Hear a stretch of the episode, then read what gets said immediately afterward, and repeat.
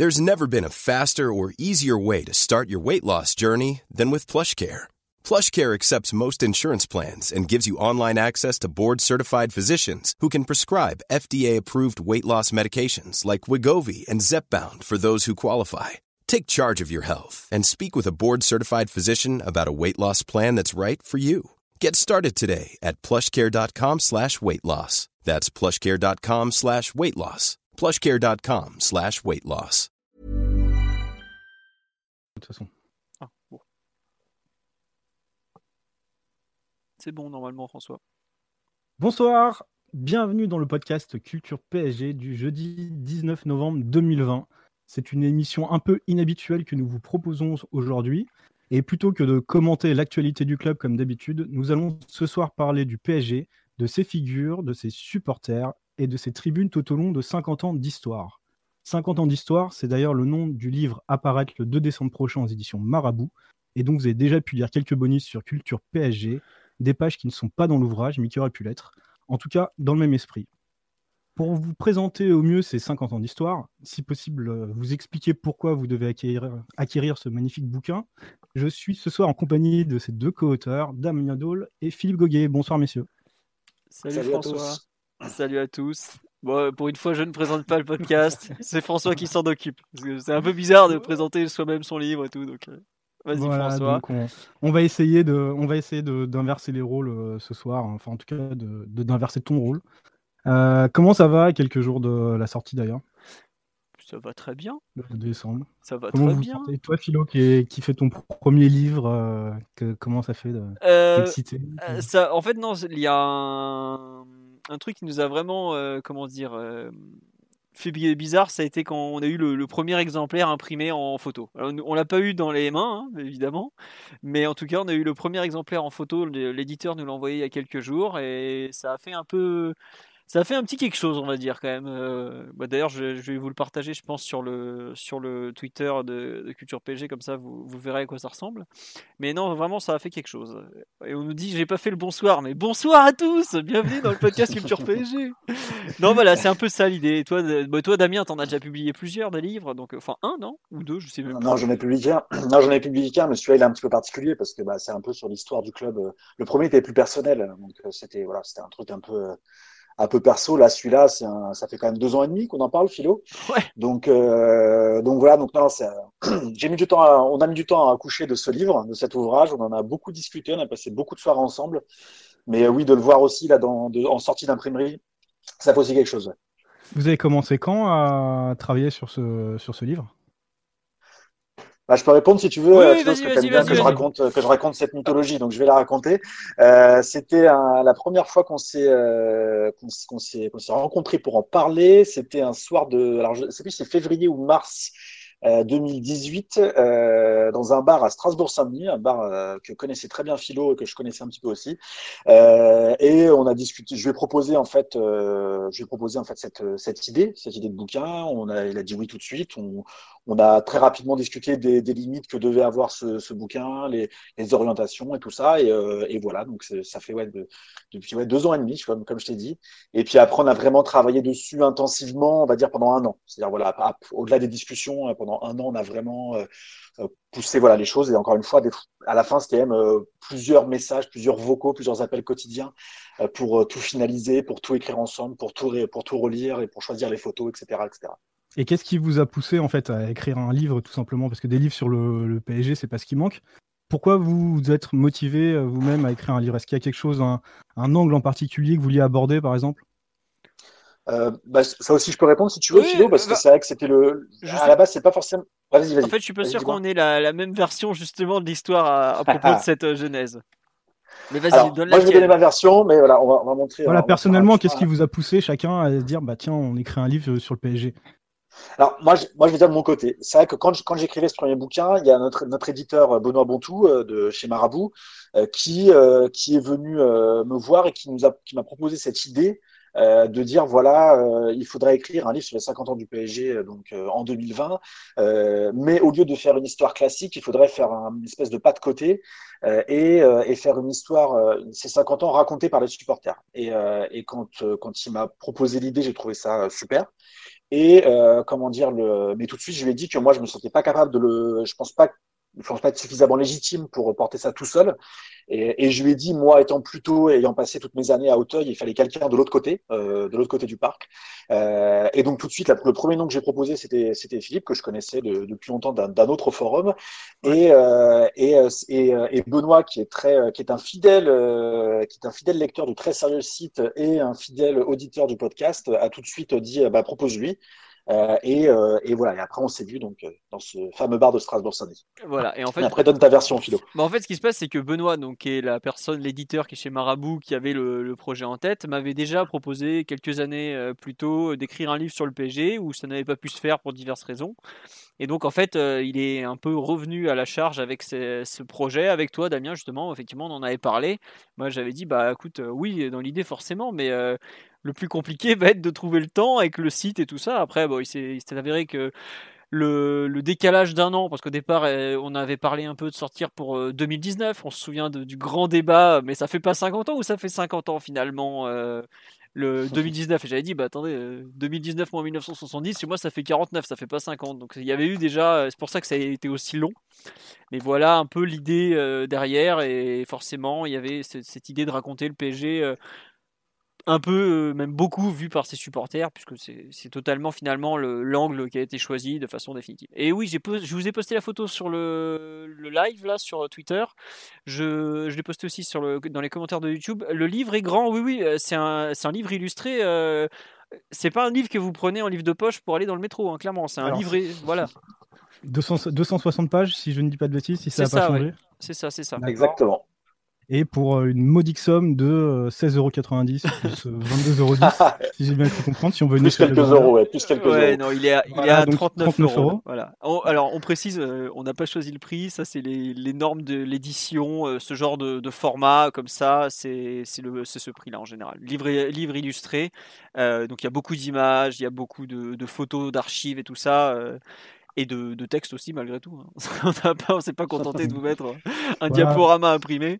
Euh, voilà, c'est un peu le, tarif. Euh. Bon alors après, avant de rentrer dans le bouquin en lui-même, hein, tout à l'heure on va voir, c'est un bouquin qui est articulé autour de, de six parties, dont une, une grande introduction euh, chronologique.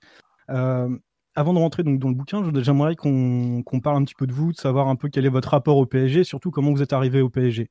Si je dis pas de bêtises, c'est par deux biais totalement différents, l'un comme l'autre en fait. Euh, Damien, je crois que toi, c'est une, passion euh, qui s'est transmise de père en fils? Exactement. Bah du coup, en fait, c'est vrai que mon, père a été un fan du PSG. Alors, mon père était, c'était particulier. Mon père, en plus, qui particulier, parce qu'il est décédé pendant l'écriture de ce bouquin. Euh, et, euh, et, en fait, lui, euh, les premiers souvenirs que j'ai de du foot, de foot de lui, c'est pas par le PSG, mais c'est par son anti-marseillais, par son côté anti-marseillais. C'est-à-dire que le soir de 1993, de la finale de 93, bah, j'avais 8 ans, j'ai pas, j'ai aucun souvenir de cette finale, mais je me souviens avoir fait des petits drapeaux pour tout le monde, et je commandais du coup les drapeaux, voilà, de soit pour Marseille, soit pour Milan, et mon père a été le seul à en réclamer un pour Milan. Euh, je, je, je, comprenais pas vraiment à l'époque, en fait. Pour moi, c'était, enfin, je savais même pas pourquoi il fallait être pour Marseille pour Milan, je m'en foutais. Euh, et après, ils m'ont emmené pour la première fois au parc en J'ai mes premiers souvenirs, c'est 95 des matchs avec lui. Mon premier match au parc, c'est 1996. Un fameux, que, un fameux match dont tout le monde se souvient, PSG FC Vaduz, euh, en, en, tour préliminaire de Coupe des Coupes. Et j'y étais. Euh, et pas.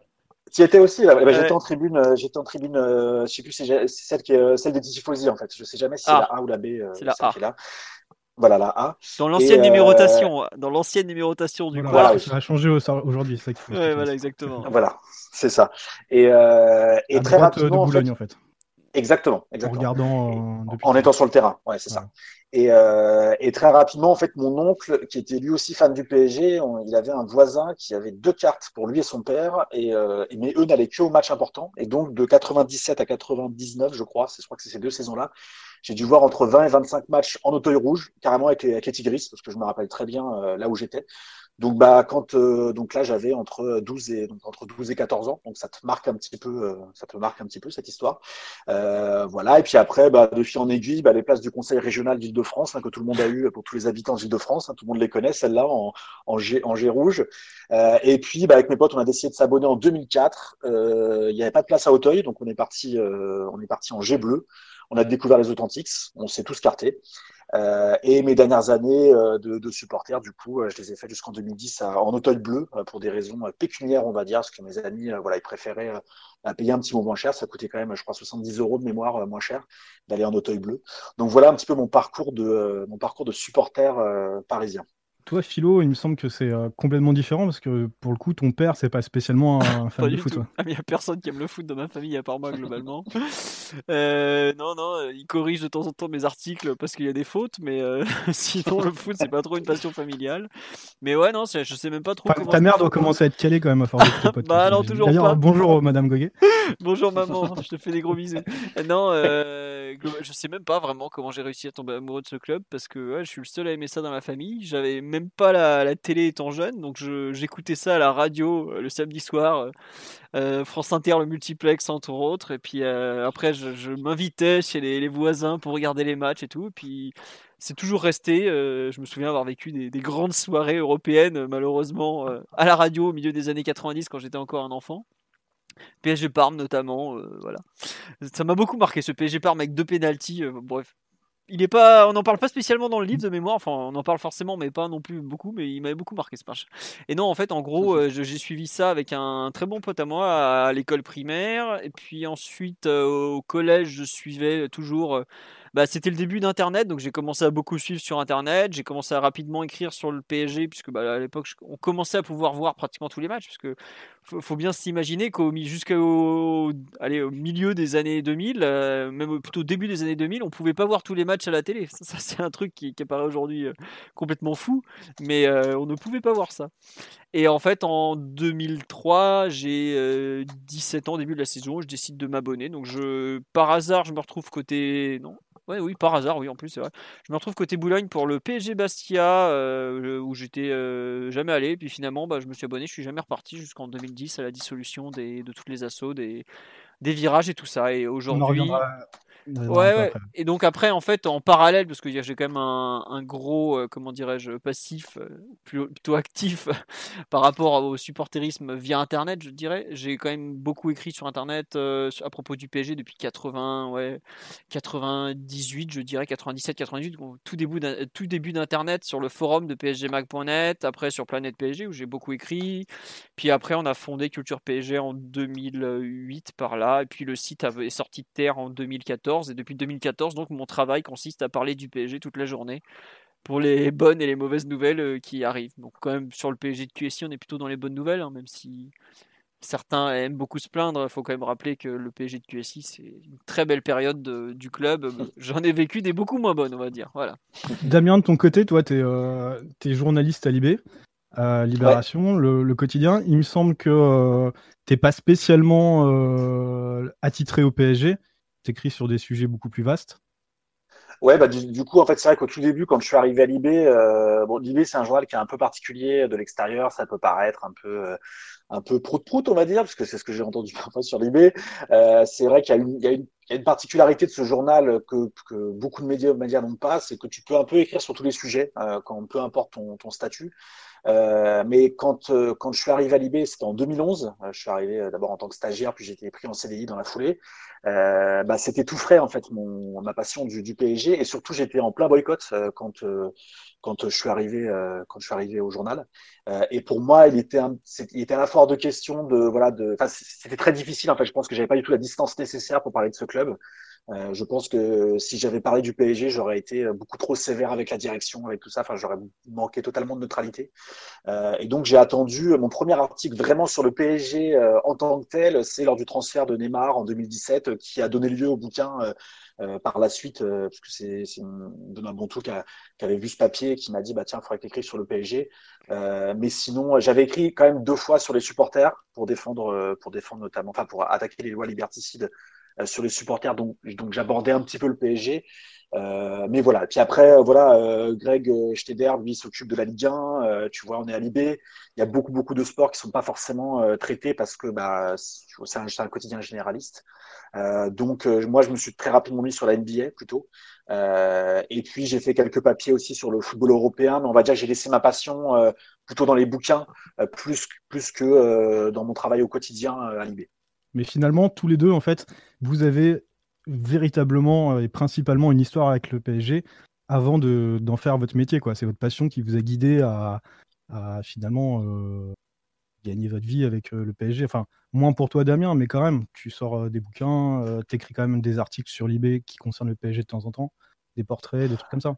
Bah ouais, bah moi c'est clair que comment dire le, le PSG. Bah de toute façon j'ai d'abord été, je suis d'abord fan de cette région, fan de cette ville. Enfin c'est un très, c'est un truc qui est, qui est ancré en moi depuis depuis quasiment mon adolescence, cet attachement à cette région et, et à cette ville. Euh, c'est ça qui m'a amené à être supporter du PSG. Le, slogan euh, aime ta ville, supporte, ton, supporte son club, j'y adhère totalement, le, le slogan anglo-saxon. Et, euh, et, en fait, comment dire, le, le ça m'a amené au PSG. Et après, il est vrai que quand on m'a proposé d'écrire un livre sur le PSG, j'ai même pas réfléchi. Pourtant, c'était une sacrée pression pour moi. Je pensais pas écrire un bouquin avant mes 40 piges, quoi. Et, euh, mais à un moment donné, quand on me propose un truc comme ça sur ta passion, euh, t'acceptes et après tu réfléchis si tu, si tu vas savoir le faire en fait. Et bon, ça s'est très bien passé et tellement bien qu'on a pu écrire ce, cet ouvrage en plus après avec euh, avec Philippe et euh, c'est voilà, c'est un peu pour moi c'est déjà limite une, une, consécration, tu vois, alors que alors que ouais, je, je, suis plutôt jeune, j'ai 35 piges, mais pour moi c'est je, je sais même pas qu'est-ce que je pourrais faire de plus que que, que, que cet ouvrage.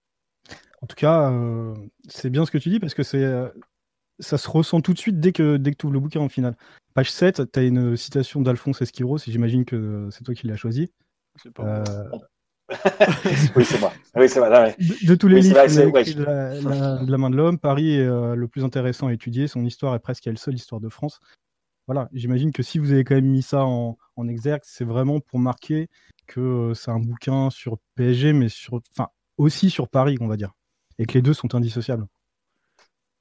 Bah, après, Philo, je peux te laisser répondre aussi, mais je pense qu'on a tous les deux un attachement pour, pour cette ville et cette région qui est, euh, et, et, un, et, un, amour même pour, pour, pour, pour, pour cette, pour cette ville. Euh, et, qui, euh, oui, le, le, PSG, Paris, la région parisienne, les tribunes parisiennes, tout ça, ça s'entremêle. Et de toute manière, en fait, pour tous les supporters du PSG, notamment ceux qui ont eu une grande histoire dans les tribunes, euh, toujours, en fait, il y a cette, euh, il y a, y a cette culture euh, parisienne. Euh, tu peux, certains, ça va être plus la culture banlieue, d'autres, ça va être plus la culture, tu vois, Edith Piaf, euh, les chansons des années 30, 40, 50, 60, d'autres, ça va être plus la culture du 19e siècle, d'autres encore les monuments, etc. Mais peu importe, en fait, on a, on a tout ça, ça s'entremêle régulièrement, souvent à partir d'un certain âge. Peut-être quand on est plus jeune, euh, un peu moins, mais, mais à partir d'un moment, voilà, c'est, on a besoin de, on va dire, de, de complexifier notre relation au PSG. et j'ai l'impression qu'elle passe régulièrement par, voilà, par, par ces lieux. Et puis, et puis c'est Paris, c'est Port-de-Saint-Cloud, c'est Saint-Germain-en-Laye, c'est les Champs-Élysées, c'est une série de lieux. Euh, le, le, PSG, c'est un club qui est ancré dans toute sa région en fait. Et puis moi, pour compléter un peu ce que tu dis, euh, il y a le, côté, euh, la relation à la ville, tout ça qui est, qui est très fort.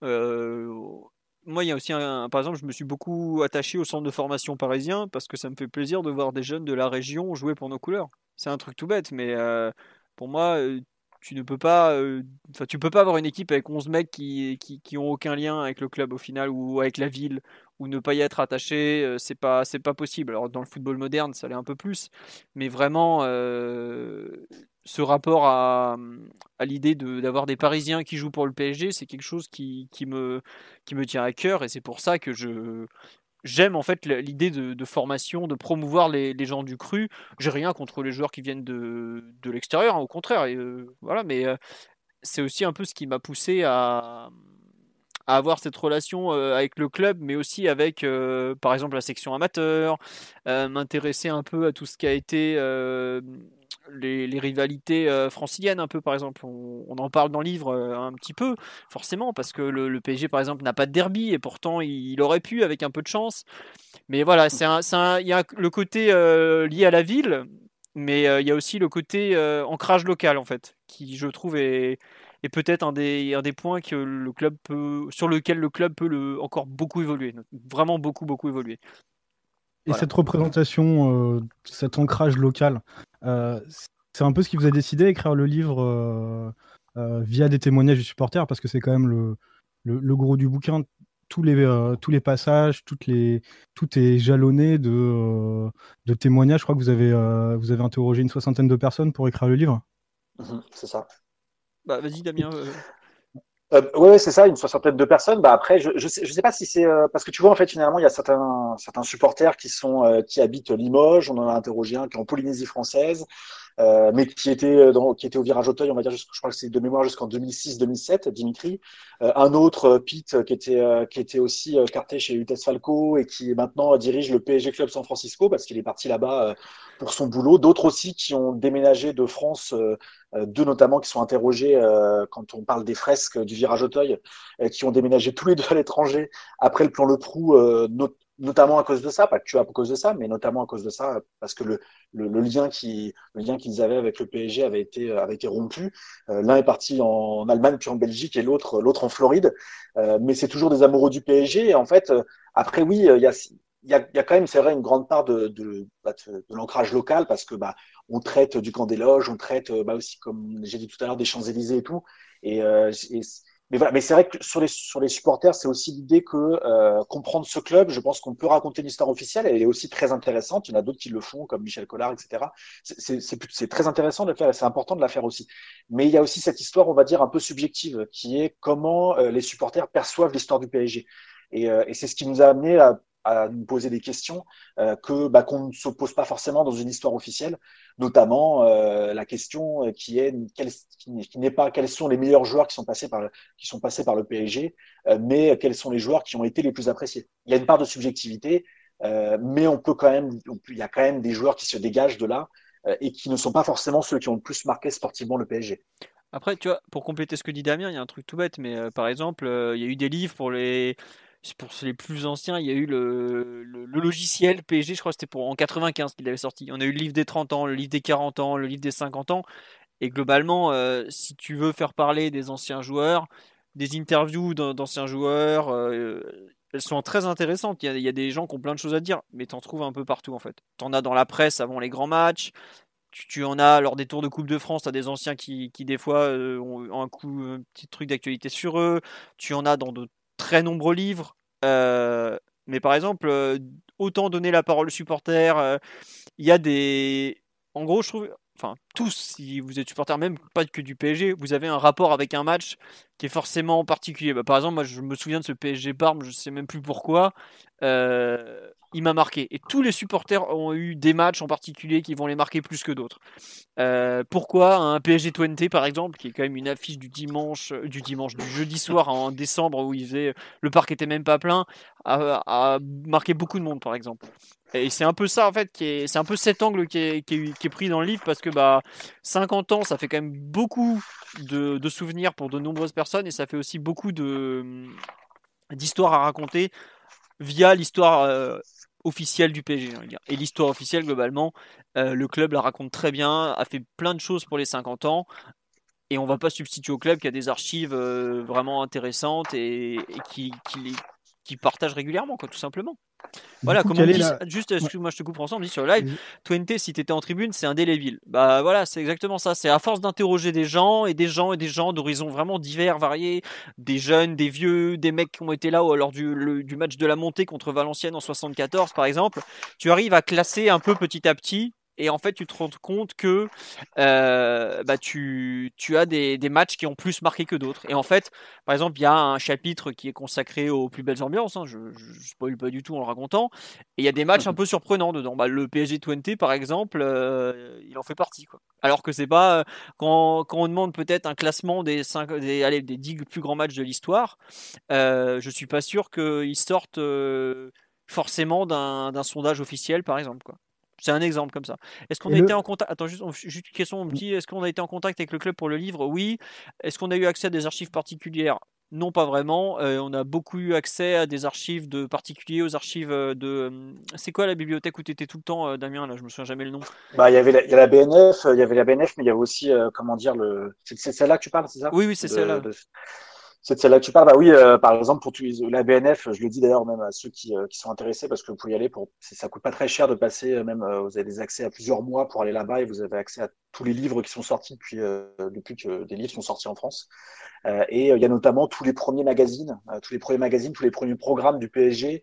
et aussi, je sais pas, à un moment donné, il y a la deuxième moitié des années 80 qui, qui saute, mais après, vous avez tous les PSG magazines de 89 jusqu'à 93.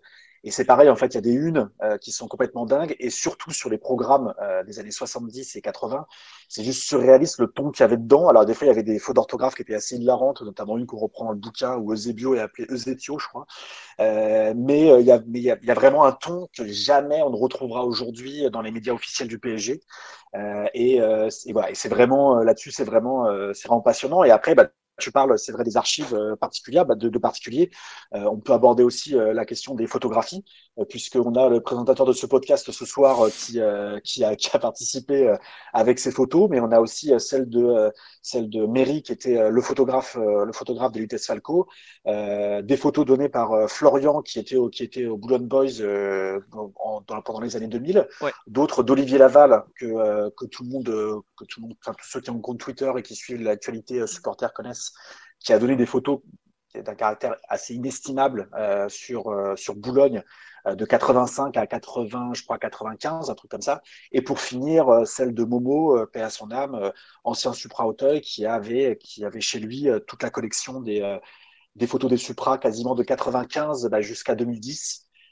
et pareil, ça donne en fait, là aussi en fait, on a des photos, comme on a trouvé des photos ici qui n'ont jamais été édités par ailleurs et euh, qui, euh, qui, qui, ont un cachet, qui ont un regard que qu'on ne pourra jamais trouver dans des photos officielles. peu importe la qualité des photographes officiels, hein, peu importe, mais vraiment il y a un cachet là-dedans qui se dégage parce que bah, le regard d'un ultra photographe qui prend en photo des ultras, des tribunes ou même le terrain, ce n'est pas du tout le même regard qu'un photographe AFP. Et là-dessus, bah voilà, ça nous, ça nous a donné, enfin, on s'envoyait même des, des, photos par WhatsApp qu'on se prenait comme ça en disant, mais regarde, c'est complètement dingue. Et on a dû faire des choix, euh, alors qu'on ah, aurait pu a... en mettre, on a mis 300 photos dans le bouquin, on aurait pu en mettre 500 ou 600. Ah ouais, clairement. Et puis il y, a eu des fois où, bah, par exemple, j'ai parlé de PSG 20, on parle de, de Sochaux PSG, il y a des photos où on voit euh, la souffrance parce que c'est pris vraiment du, bord du parcage notamment. Enfin, il y a des photos euh, en termes d'iconographie, ouais, c'est limite. Bah, il y en a beaucoup, 300, c'est déjà pas mal dans un bouquin, hein. mais euh, on, aurait, on aurait aimé en mettre plus. Après, d'un moment, il euh, n'y a plus de place, il n'y a plus de place. C'est un peu le souci. Quoi. Vous spoilez un peu euh, tout, le, tout le plan du truc, mais bon. Ah, pardon, pardon. oh, tu t'adaptes, hein, oh, oh. on s'adapte, justement, on va s'adapter. Euh, justement, moi, ce que je voulais aborder, et vous l'avez abordé un peu avec les photos, je pense que c'est un des moyens. Comment tu fais pour raconter l'histoire du club via ses supporters sans être, je crois que c'est une expression que vous reprenez, froid et, froid et clinique euh, dans, vos descriptions. Euh, quelle importance vous avez donné en fait au, matos en quelque sorte? Parce que là, vous avez parlé des photos, mais il n'y a pas que ça en fait. Il y a euh, ce qu'il y a sur les photos et c'est pas que des joueurs, c'est pas que des tribunes. Il y a, je crois, notamment des écharpes, des stickers. Voilà. Qu'est-ce que est-ce que c'est est -ce c'est ça qui permet de, de, de, coucher sur papier en fait la ferveur des supporters pour un club, donner la place à l'émotion quoi Vas-y, Philo, si tu non, veux. Non, non, non, c'est une question. Ça, la philosophie, c'est pour un mec de l'IB, ça. Vas-y, vas-y, débrouille-toi. Ah là, là, tu t'en sors bien. Euh, oui, en fait, bah, façon, en fait, souvent, quand on entend l'histoire du PSG, euh, on va tout de suite entendre en gros euh, la création du PSG, euh, certains en 1904, d'autres 1969, d'autres 70, blabla, etc. Puis après le premier titre en 82, le, enfin, le, le premier, premier trophée en 82, le premier titre en 86, etc., etc. ça, on va dire, c'est ça qu'on peut appeler, on va dire cette histoire clinique et froide, qui est encore une fois essentielle, hein, parce qu'on ne peut pas comprendre le PSG sans connaître ces dates-là. Euh, mais par exemple, sur la finale de 82, c'est le premier trophée du PSG. Donc en fait, finalement, c'est le moment où le PSG euh, ancre sa place dans le football français. À un moment donné, en plus, c'est contre Saint-Etienne. Donc euh, bah, beaucoup des auditeurs euh, ne connaissent pas, enfin, n'ont pas forcément conscience de ce que pouvait être le Saint-Etienne des années 70, mais c'était quelque chose d'assez, incroyable. Et, et, le PSG les bat en finale dans un, dans un, dans un scénario qui est complètement fou. Mais en fait, ce qui s'est passé en tribune ce soir-là, des supporters qui, euh, nous on a eu un supporter, plusieurs supporters, mais on a eu trois, je crois, de mémoire, qui sont arrivés au parc en tant que, dans les années 70 et en 82, en tant que supporters de Saint-Etienne, et qui repartent en fait en étant euh, supporters du PSG. Euh, donc ça, en fait, voilà, ça ancre quelque chose. Et cette finale de 82, on a notamment eu un supporter qui, euh, qui était sur le, qui était dans, dans, dans l'envahissement du terrain euh, oui. juste après, euh, juste après l'égalisation, et qui, et qui reste en fait sur le terrain pour la séance de pénalty. Et si tu veux, ça, ça nous permet de donner un autre truc. Lui raconte un petit peu ça avec ce qu'il ressent à ce moment-là. Et tu peux faire ce que tu veux. Tu peux demander aux joueurs, tu peux regarder la vidéo, etc. Tu pourras jamais avoir cette, cette idée-là, ce que tu pouvais, ce que pouvait ressentir un supporter du PSG quand Philo et moi, on n'était même pas nés, en fait. Ça, en fait, c'est vraiment que les témoignages qui peuvent te l'apporter. Et, et, et, après, par exemple, tu parles des écharpes tout le monde a porté euh, des écharpes en fait. Tous ceux qui ont été notamment dans un groupe euh, ont un rapport avec une écharpe particulière. Euh, tout le monde se souvient plus ou moins de sa première écharpe de groupe aussi. Moi, ma première écharpe à TKS, je m'en souviens vraiment. Quand je l'ai acheté, je me rappelle à la table, à la table des authentiques, etc. Pour moi, c'était quelque chose, c'était une véritable fierté. Et, et, ces écharpes-là participent de ça. Pour les stitchers, c'est pareil. les maillots, les places de match aussi. Bah, les maillots, les places de match, les cartes d'abonnés, tout ça, en fait, ça renvoie à une partie de la mythologie euh, rouge et bleu. Et, euh, euh, et, c'est sûr que dans, bah, dans l'histoire officielle, où est-ce que tu les places ces tickets de match? À quoi tu les rattaches en fait? Alors qu'en fait, à partir du moment où tu décides de, de parler de l'histoire du PSG par le prisme de ses supporters, et bah, tout de suite, ça, ça s'ancre assez, assez rapidement. Finalement, l'histoire d'un club, et du PSG en l'occurrence, c'est avant tout une mémoire collective, plus que, que des faits et des buts. Il y, a les deux en fait. C'est un mélange des deux. Tu peux pas dissocier le. Tu vas avoir, il y a certains moments, des, par exemple, des gestes. C'est tout bête. Je vais te citer un exemple. Aujourd'hui, j'ai vu passer euh, une photo par un célèbre compte Twitter qui retweet des images Panini d'un certain Ricardo Rocha, qui a été le défenseur de, central du Real Madrid lorsque le PSG les joue en 1993. Au cours de ce match, le malheureux Ricardo Rocha va se prendre la fin de sa vie par Valdo, qui va marquer. Bah, par exemple, cette fin de Valdo, c'était, c'est juste avant un but, mais c'est sa feinte qui est restée mythique. Elle a marqué une génération de supporters. Pour certains, Valdo, c'est avant tout ce moment où il fige Ricardo Rocha avec une feinte de frappe et il va marquer. Et euh, c'est pas vraiment un but, c'est une action, un joueur, un match, un souvenir et euh, qui va marquer 2, 3, 4, 5 personnes. Par exemple, quand on a Valdo est un nom qui est revenu régulièrement dans les témoignages, cette action est tout de suite ressortie, par exemple. Donc c'est pour ça c'est un peu, tu peux pas dire d'un côté tu as les supporters, l'autre les matchs, mais tu as un peu tout qui se mélange et en fait c'est un peu euh, raconter l'histoire justement via cette, euh, cette vision que beaucoup ont eu, que certains ont eu, euh, que parfois, parfois, enfin des gens qui, ont assisté au match de la montée, il y en a pas, il y en a plus beaucoup. Hein. Enfin déjà il n'y avait pas grand monde dans le parc puisque c'était quand même un barrage de D2 à la D1. Le PSG n'était pas un club très populaire. Le PSG le titre de 94, on est champion devant 32 000 personnes contre Toulouse, par exemple. Euh, donc c'est pour ça qu'il y a c'est des gestes euh, ou des, actions qui sont restées dans les mémoires et qui aujourd'hui sont un peu comme ça racontées euh, par les, gens qui les ont vécues et qui ont été marqués par ces, choses-là tout simplement. On parle de la demi-volée de Ginola, la fin de Valdo, bah voilà, c'est aussi ça, PSG Real Madrid 93, c'est pas seulement la, la tête de Comboré, la 97e de mémoire. Voilà. Bah, c'est marrant que c'est marrant par exemple que tu cites euh, Valdo et Ginola parce que ces deux joueurs quand nous on avait commencé à, établir la liste des joueurs, euh, bah, Valdo et Ginola c'était pas forcément les deux noms qui revenaient. Je crois même dans la première liste on les avait même pas forcément notés et on avait noté une autre personne qui était Georges Weah et on s'est rendu compte qu'en interrogeant bah, bah, plus de 60 personnes que Georges Weah revenait très peu alors que Valdo et Ginola revenaient euh, très régulièrement.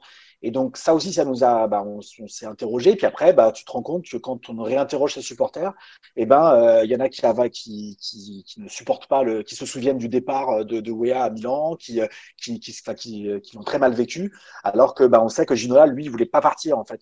On, sait qu'on l'a mis, euh, voilà, on le, c'est pas qu'on l'a mis dehors, mais voilà, il, fallait qu'il parte. Et, et, Valdo, et Valdo, c'est pareil, ça s'est pas très bien passé, mais il y a ce souvenir-là, voilà, de ce match-là du PSG, de PSG Real, et en plus qui a été vu et revu par des, par des supporters qui même n'étaient même pas forcément en âge de se souvenir de ce match-là, euh, mais qui l'ont revu par la suite.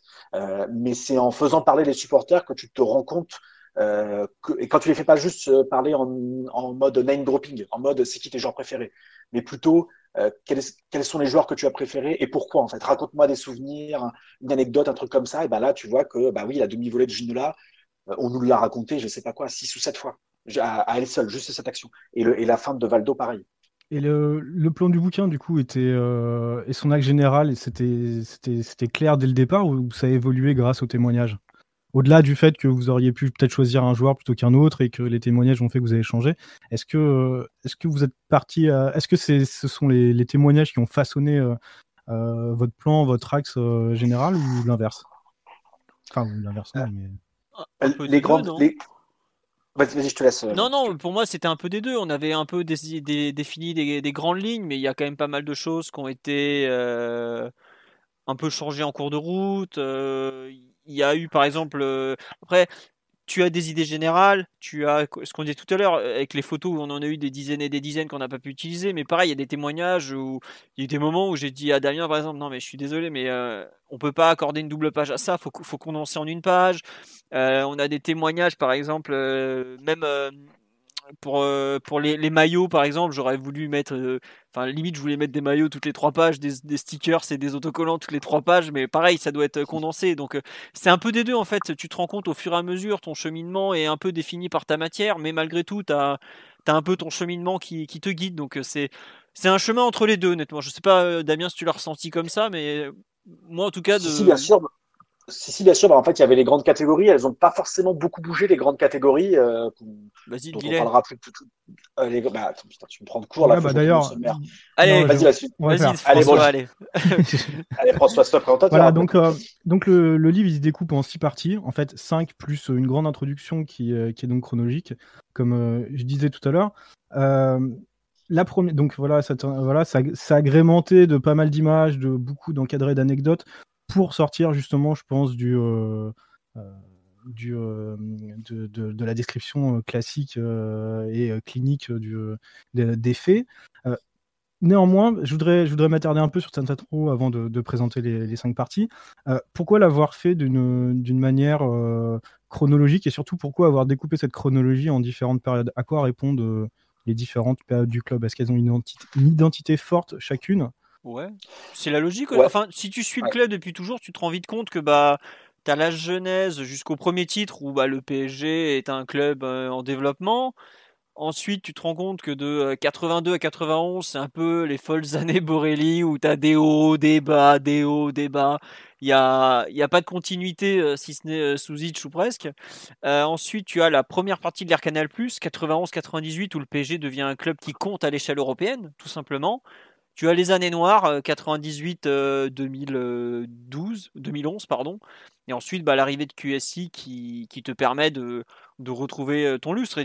Enfin, tu vois, comme je l'ai expliqué là en 30 secondes, c'est une chronologie qui est un peu. C'est lié au résultat, par exemple. C'est pas lié au souvenir. Là, c'est clairement lié au, au, résultat et à la place du club un peu dans, dans la hiérarchie européenne euh, et française, quoi, tout simplement c'est vrai que ces dates-là, elles, étaient, euh, elles, nous a, elles nous ont apparu assez nat naturelles, naturelles quand on en a discuté.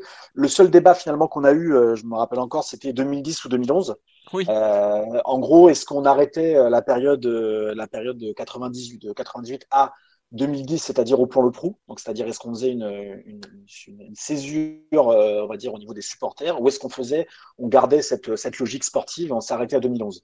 Et finalement, en fait, on s'est arrêté à 2011 parce que cette introduction, bah, elle parle aussi des tribunes, en fait, c'est vrai qu'on a entremêlé, euh, ça aussi c'est quelque chose qui, je pense, nous distingue peut-être d'une histoire officielle, c'est qu'on a vraiment entremêlé l'histoire des tribunes et l'histoire euh, du club. Euh, l'apparition, enfin la création du, du COPCA, du COB, euh, des Boulogne Boys, l'apparition du virage Auteuil, tout ça, pour nous, c'est euh, 91, en fait, l'arrivée de Canal et la création du virage Auteuil, c'est voilà, ces deux dates-là, elles sont, je dirais pas aussi importantes pour nous, parce qu'on ne les a pas forcément hiérarchisées, mais elles, sont, elles apparaissent dans l'introduction sans, voilà, sans, les, sans les distinguer forcément. Mais voilà, on a quand même gardé le, le, côté, le côté sportif. Et par exemple, c'est pareil sur Canal, on c'est difficile de dire que l'ère Deniso est la même que l'ère de euh, tous ceux qui ont suivi euh, jusqu'à la vente, euh, jusqu'à la vente de nos amis de, à nos amis de Colonie Capital. mais oui, c'est des dates qui nous ont apparu, qui nous sont apparues naturellement. Et après, pour répondre aussi à ta question sur pourquoi avoir fait une introduction, c'est parce qu'à un moment donné, on a choisi vraiment de faire, de faire une histoire thématisée. Ça aussi, c'est venu très très rapidement. Mais cette introduction nous permettait quand même de raconter une histoire pour ceux, bah, pour ceux qui n'étaient pas forcément, qui sont pas forcément au courant bah, de toute l'histoire du PSG, tout simplement. Il y a des personnes qui sont assez jeunes déjà qui vont acheter le livre. il y a des personnes qui sont pas forcément totalement spécialistes ou voilà de, de, de, du côté histoire. Ils aiment plutôt le jeu, les choses comme ça. Les joueurs, ils sont pas forcément au courant de tout. Donc ça nous permettait quand même de, de condenser quelque chose sur une cinquantaine de pages de cette histoire et bah, de, de jalonner tout ça, puis de raconter, de faire un récit en fait. On va dire c'est le c'est un récit, c'est un récit du PSG, une histoire, euh, une histoire un peu condensée euh, là-dessus. Mais évidemment, après, dans toutes les parties, on, on, on s'arrête sur euh, certains matchs. Mm. Excuse-moi, j'ai pas entendu. Je dis c'est le pouls de l'histoire. D'habitude, on a le pouls du match. Là, on a le, le voilà. pouls de l'histoire dans, dans, ce livre en introduction. En Exactement. Voilà, donc après cette introduction qui finalement, euh, euh, d'ailleurs, pour commence par une date complexe, 1970. on voit que les dates dès le départ, c'est quelque chose qui. Enfin, que, que l'histoire du PSG va être compliquée, quoi. Philo. Ouais, ouais, non, mais il y a l'histoire du... de 1904. non, mais en fait, c'est vrai que l'histoire du PSG, tu... déjà, c'est un club, enfin, la naissance est très compliquée. Euh, il y a, comment il s'appelle, Julien Froment d'Europe 1 qui a fait un super podcast sur la, la, fondation du club en prenant la date vraiment de 1970. Il y a la fameuse thèse de 1904 avec le stade Saint-Germain, tout ça, qui a été en gros euh, enfin, qui a été récupéré, intégré à ce qui venait de, de l'extérieur du, du, Paris euh, FC, enfin d'une fusion, etc., etc. Mais c'est vrai que le début est très compliqué. Après, euh, pour euh, à partir de 1974, quand le Paris FC repart dans son coin, et ils ont bien fait de se barrer. Bah, enfin, pas 74, 72 plutôt. 72, ouais. voilà, il y a, c'est plus clair. Mais le début est très compliqué, et puis ensuite, bah, le temps qu'un club, enfin, c'est là, c'est quelque chose qu'on entend encore aujourd'hui. Ouais, le PSG est un club jeune et tout. Mais euh, oui, oui, oui, il faut le dire. Le PSG est un club très jeune, très jeune. Pardon. Quand le PSG arrive euh, dans les années 70, euh, les gros du football actuel sont déjà en place. Euh, le Real Madrid a déjà gagné je ne sais combien de fois la Ligue des Champions. Euh, le Bayern est sur le point de faire un triplé en, de Coupe d'Europe. Euh, le Milan AC l'a déjà gagné. L'Inter l'a déjà gagné. Bon, la Juve, pas encore, mais ils avaient déjà gagné d'autres trophées européens. Bref, le football européen est déjà établi quand le PSG commence à monter. Donc, forcément, il a fallu déjà euh, il a fallu déjà monter un grand club de foot à Paris et, c'est pas simple de monter un grand club à Paris. Et ensuite, bah, le temps de se stabiliser. Il y a aussi eu des moments où le PSG a été très mal géré. Entre 98 et 2011, le PSG a de l'argent, mais le PSG en fait n'importe quoi, par exemple. Donc il y c'est un peu tout ça aussi l'histoire du club. C'est des hauts, des bas, et puis euh, globalement, pour revenir au, sujet initial, la découpe historique était quand même assez, euh, assez claire. Et en fait, c'est ça, c'est la, découpe des hauts et des bas. Quoi. Voilà. alors, en fait, un club, ça débute vraiment quand, euh, quand, quand, quand, les supporters arrivent, quand sa ferveur euh, arrive. Vous, vous la datez à quand Quand est-ce qu'on peut vraiment parler d'un engouement pour, pour le PSG bah, Là-dessus, c'est vrai qu'on peut. c'est quelque chose qui monte, qui, monte, qui monte dans les années 70, mais 1982, c'est le point de bascule le premier trophée, c'est le point de bascule parce que euh, déjà, ça correspond en fait à un moment donné où euh, énormément de supporters euh, franciliens sont fans des Verts. C'est le moment où donc les Verts commencent à bah, péricliter un petit peu. Ouais, 82, c'est le départ de Platini. Ouais, je te coupe, mais il faut se rendre compte que dans les années 70, quand les Verts perdent la finale de la Coupe d'Europe des clubs champions en 76 à Glasgow, ils rentrent en France, ils défilent sur les Champs-Élysées, les champs sont blindés. C'est-à-dire que la région parisienne et toute la France vibrait pour Saint-Etienne à l'époque. Alors il y avait déjà un peu euh, Marseille, époque, euh, comme je me souviens plus, euh, Leclerc il s'appelait, si je me souviens de mémoire. Mais globalement, la France est verte.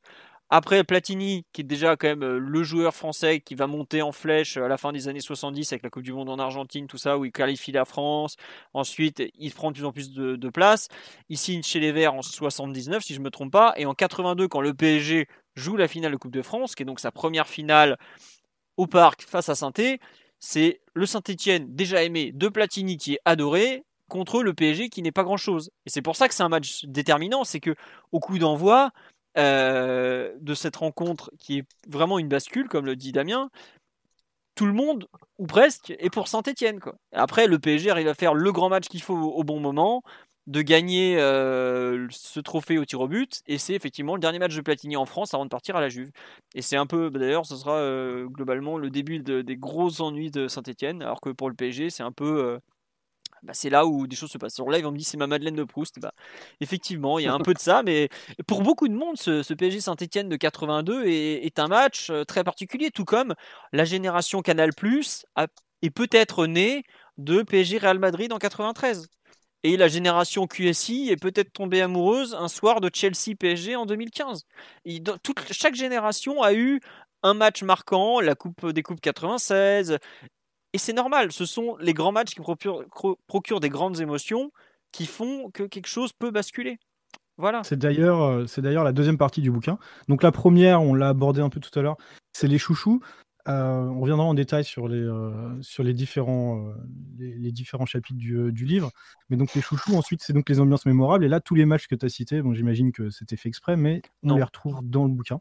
Non, non, Bah, euh, c'est pas du tout euh, fait exprès en plus. C'est juste que c'est à force de les D'accord, entendre. voilà, euh, c'est tellement- c'est logique quoi. Voilà, c'est ça. C'est pas fait exprès, mais c'est ressorti tout seul à force d'en avoir parlé quand même pendant euh, un an et demi, deux ans. Voilà, donc comme on retrouvait une quinzaine, je dirais, à vue de nez, de, de chouchous dans la première partie, on a une quinzaine d'ambiances aussi, ou une douzaine d'ambiances dans, dans la deuxième partie, où vous revenez... euh, Alors, c'est quoi le, le principe, par exemple? Comment vous faites... euh, Alors, attendez, plutôt avant, on va continuer euh, les rivalités, ensuite, où euh, là, vous abordez que ce soit de l'OM, euh, que ce soit l'OM, l'OL, euh, l'Île-de-France, euh, voire le FC Barcelone ou, Ou la Juve. ou la Juve, voilà, comment, comment se sont créés, comment, comment vivent les rivalités avec différents clubs en France ou à l'étranger. Euh, en quatrième partie, là, c'est vraiment, vraiment une partie qui est, qui est consacrée euh, aux supporters, qui s'appelle d'ailleurs Supporter au jour le jour. Et là, c'est pour moi la partie la plus, euh, on va dire, euh, euh, là où les gens vont pouvoir peut-être découvrir le, le plus de choses, Philippe.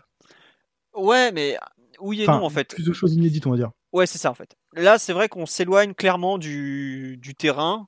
C'est plus le rapport qu'on a au PSG, par exemple. Il y a, euh, on parle euh, maillot notamment, euh, on parle euh, écharpe, comme a dit tout à l'heure Damien. Moi, je parle autocollant parce que j'ai une grosse collection d'autocollants, de tribunes et tout ça.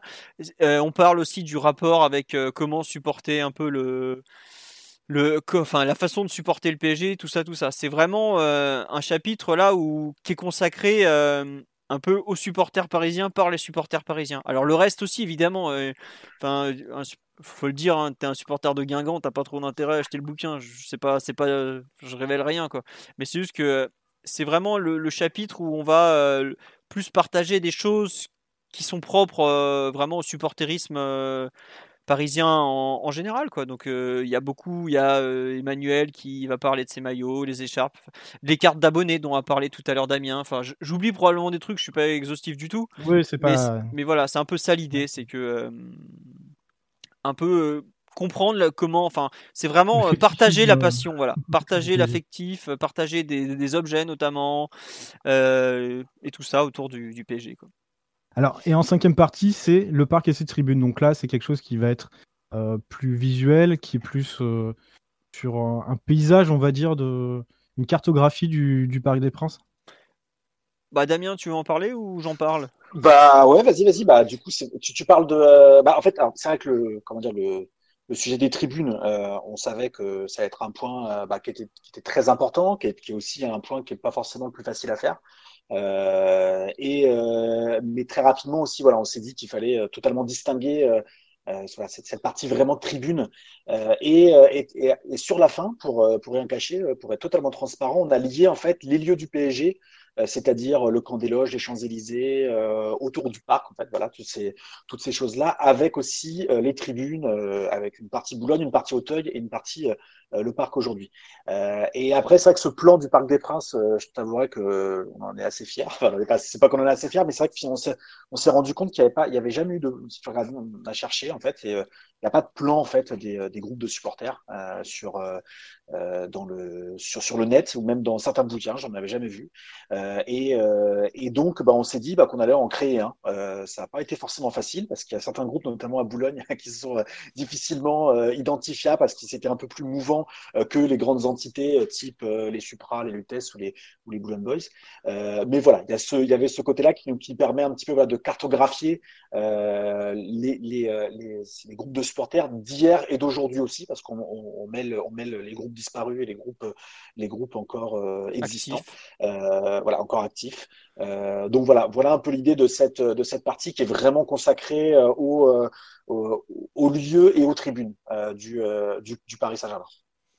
Ouais, non, et juste un truc, euh, on me dit, est-ce que vous avez interrogé que des anciens abonnés euh, Non, non, non, il y a, y a vraiment de tout le, tout le monde qui a interrogé dans. Il y, y, a de tout, hein, c'est pas du tout.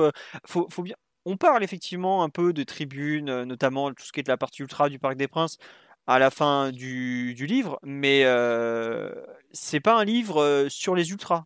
Il y a une partie, euh, mais c'est pas du tout un livre sur les ultras. On n'a pas cette prétention, et en plus. la dernière, en fait. Les, surtout la dernière. Oui, oui, c'est juste. la cartographie du parc, quoi. C'est exactement ça. Donc, euh, faut pas, faut pas croire que c'est un livre sur les ultras. Il y a une vraie partie dessus avec euh, des photos, des témoignages aussi, un peu comme le reste d'ailleurs du bouquin. Mais c'est pas un livre sur les ultras. Vraiment, euh, faut... faut pas se sentir exclu en se disant, oh, je suis, je suis pas du tout intéressé par ça. Euh, non, non, mais c'est pas, c'est pas, enfin, disons que c'est pas un livre par les ultras pour les ultras, clairement pas. D'autres en feront peut-être, mais enfin, il y en a déjà eu en partie. Mais en tout cas, ce n'est pas du tout ça. Et on nous dit. D'ailleurs, t'es pas, pas vraiment un ultra, philo. Non, bah non, bah déjà moi je vais plus au stade. Hein. À partir de là, euh, bon, je vis euh, plus trop à Paris, donc comme ça c'est réglé. Mais euh, c'est un peu, ça a été une partie de ma vie où j'ai quand même été pas mal actif et tout ça, mais aujourd'hui ce n'est plus le cas et je sais rester à ma place tout simplement. C'est quelle, année que tu as fait le, Grand Chelem? À savoir, qui, je crois que tu as fait ah. tous les déplacements sur 2000, entre avril 2008 et février 2010. Donc en gros, c'est 23, 22, 23 mois d'affilée. Il me manque euh, Kayseri et Kiev parce que il fallait, euh, je pouvais pas y aller, c'était un peu loin quand même. alors, qu'est-ce que tu, euh, si tu devais retenir un joueur de cette période, ce serait lequel? Franchement, c'était sur cette période-là, ceux qui ont fait plaisir, ça devait être Sako, Waro, Cessignon, euh, c'est tombé plus sur cette période-là, mais ouais, peut-être euh, Mamad, parce que c'était les débuts de Sako à Paris, que c'était quand même plus jeune capitaine de l'histoire du club, que ça a été quelqu'un d'assez fou euh, en termes de, de ce qu'il a pu représenter avant qu'il ne confirme pas totalement ce qu'il aurait pu devenir, mais à ses débuts, ouais, c'était ouais, Sako, vraiment. en plus, pour moi qui suis le centre de formation, Mamad, c'était quelque chose de qu'on attendait. Quoi. Il était annoncé et quand il, quand il perce, voilà, ah non, il a pas déçu, non. Sur la, sur la durée, un peu. Moi, je, je pense qu'il aurait pu faire mieux. Mais... Plus jeune, euh, plus jeune capitaine du PSG Ouais, à Valenciennes, ouais, c'est ça. Octobre 2008. Non, 2007 plutôt. Oh, je sais plus. 2007, c'est dans la saison, euh, dans la saison magique de 2007-2008. La, la, la, grande saison 2007-2008, celle-là a été belle. Et, euh, et, du coup, Sako, bah, c'était un petit peu ma transition. Pour revenir sur la, le premier thème du bouquin, c'est les chouchous. Alors, pourquoi, c'est ma première question, avoir choisi de parler des chouchous plutôt que euh, des stars, par exemple? D'avoir anglais sur les, plus grandes vedettes du PSG. Pourquoi avoir pris les chouchous? Même s'il y en a certains qui font partie des deux catégories, euh, on va se les... Bah, parce que tout simplement, c'est les, témoignages qui nous ont, qui nous dicté ça. Euh, si tu veux, en fait, dans la période des années 2000, Sacco, quasiment toutes les personnes qui, enfin, pas toutes les personnes, mais beaucoup de personnes qui ont vécu cette période-là et qui, on va dire, avaient entre, euh, entre 18 et, euh, et, 30 ans euh, pendant cette période-là, et ben Sako, c'est ce, mec-là, qui par rapport en plus à son histoire qui est particulière, qui est émouvante, qu'on on a appris tout, dont on a appris tous les, tous les détails par la suite d'ailleurs, dont on, dont on parle dans le texte aussi, une histoire difficile et tout ça, un vrai francilien, un vrai parisien, ça a marqué en fait. Et donc c'est vrai que par exemple euh, je ne crois pas d'ailleurs qu'il était cité aussi dans les premiers, euh, dans les premiers noms qu'on avait, mais euh, quand on a commencé à avoir un, puis deux, puis trois, puis quatre témoignages, euh, et notamment des témoignages assez forts, et eh ben on s'est dit, bah, cette page-là sur lui coulait de source. Euh, euh, c'est le cas pour lui, comme, euh, comme ça a été le cas par exemple pour, pour, pour Verratti. tu vois, qui n'était pas forcément, tu vois, qu'on peut dire que c'est un excellent joueur. Bon, je ne suis pas très objectif avec Verratti, comme chacun sait, puisque mon gosse s'appelle Marco à cause de Verratti. mais, mais, mais on aurait pu dire que voilà, si on devait classer par ordre de, de, de, de force, et eh ben peut-être que Thiago Silva aurait mérité d'être là. Mais finalement, Verratti a un attachement particulier avec une partie des supporters qui a fait que son, qui a fait qu'il était logique qu'il apparaisse là. Euh, et, mais après, pour d'autres, oui, tu disais que, c'est vrai que par exemple, Daleb était la star des années 70, ça a été la première star de, la première star de l'histoire du PSG. Plus gros transfert à euh, l'époque, c'est ça? Exactement, plus gros transfert et euh, la deuxième plus grande star du PSG. On parle souvent de Rocheteau, mais Suzik, ça a dépassé tout. En fait, si tu veux, quand, quand tu fais parler les supporters, on en a quand même eu pas mal. Je pense qu'on en a eu une dizaine qui ont vu Daleb et Suzik jouer. Euh, de leurs yeux, donc euh, bah, au Parc des Princes uniquement, parce qu'il y avait quasiment aucun match à la télé. Euh, quand tu les fais parler de Daleb et Suzik, si tu veux, je pense que quand tu fais parler un jeune de 12-13 ans de Mbappé aujourd'hui ou de Neymar, eh ben c'est exactement les mêmes mots qui ressortent. Et, et pour le, et ce qui est fou, c'est que ces gens-là, bah, maintenant, ils ont 50, 60 ans, mais, mais, mais ils ont, tu sens vraiment dans leur voix une admiration sans faille pour Suzik. Qui, qui, faisait que voilà, bon, c'est Daleb et Suzik qu'on commence ce chapitre-là par les deux, c'était juste, il n'y a, même pas eu de débat, en fait, on n'a même pas débattu, c'était comme ça, euh, les pages étaient fixées, puis après on passait, on passait à la suite. Quoi. Alors c'est quoi la, la, recette pour, euh, pour être un chouchou? Est-ce qu'il y en a une? Est-ce que est-ce qu'ils ont des points communs, les chouchous? Ils sont. Bah, il y a quand même un point commun, c'est qu'en général, ils, enfin, ils sont restés plus d'une saison pour la plupart. Alors, il y a une exception. On va parler juste, on parle à un moment du livre des joueurs qui sont restés, euh, les météores. voilà, qui sont restés qu'une seule saison et qui ont marqué l'histoire. Donc, bah, vous les découvrirez en ouvrant le livre à la page en, question. Mais euh, la plupart du temps, pour être un, chouchou du parc, euh, tu as besoin quand même d'avoir un certain ancrage dans la durée malgré tout. Tu peux pas, tu peux pas être un chouchou en, en 3 mois, 4 mois, 6 mois c'est un peu plus que ça. Et puis en général, euh, les joueurs, ils, joueurs frissons, mais les joueurs qui sont, il faut être bon quoi aussi. Faut, faut le dire euh, honnêtement. Euh, tu, tu, vois la liste des, des joueurs dits chouchou, t'as pas beaucoup de pieds carrés dedans quoi. Enfin. Non mais c'est vrai, tous ont été des joueurs, je pense qu'ils sont tous internationaux déjà, là de tête, et ils ont tous une carrière où ils ont gagné quelques trophées quand même. Voire, voire des gros gros trophées quoi. Donc voilà. C'est un peu l'idée, c'est ça en fait. Et surtout, euh, c'est des joueurs qui ont su marquer leur époque, quoi. tout simplement. Et, si tu sais marquer ton époque, c'est que tu as quelque chose de peut-être en plus, peut-être euh, quelque chose que les autres n'ont pas. Est-ce que c'est le charisme? Est-ce que c'est le talent? Est-ce que c'est la magie même?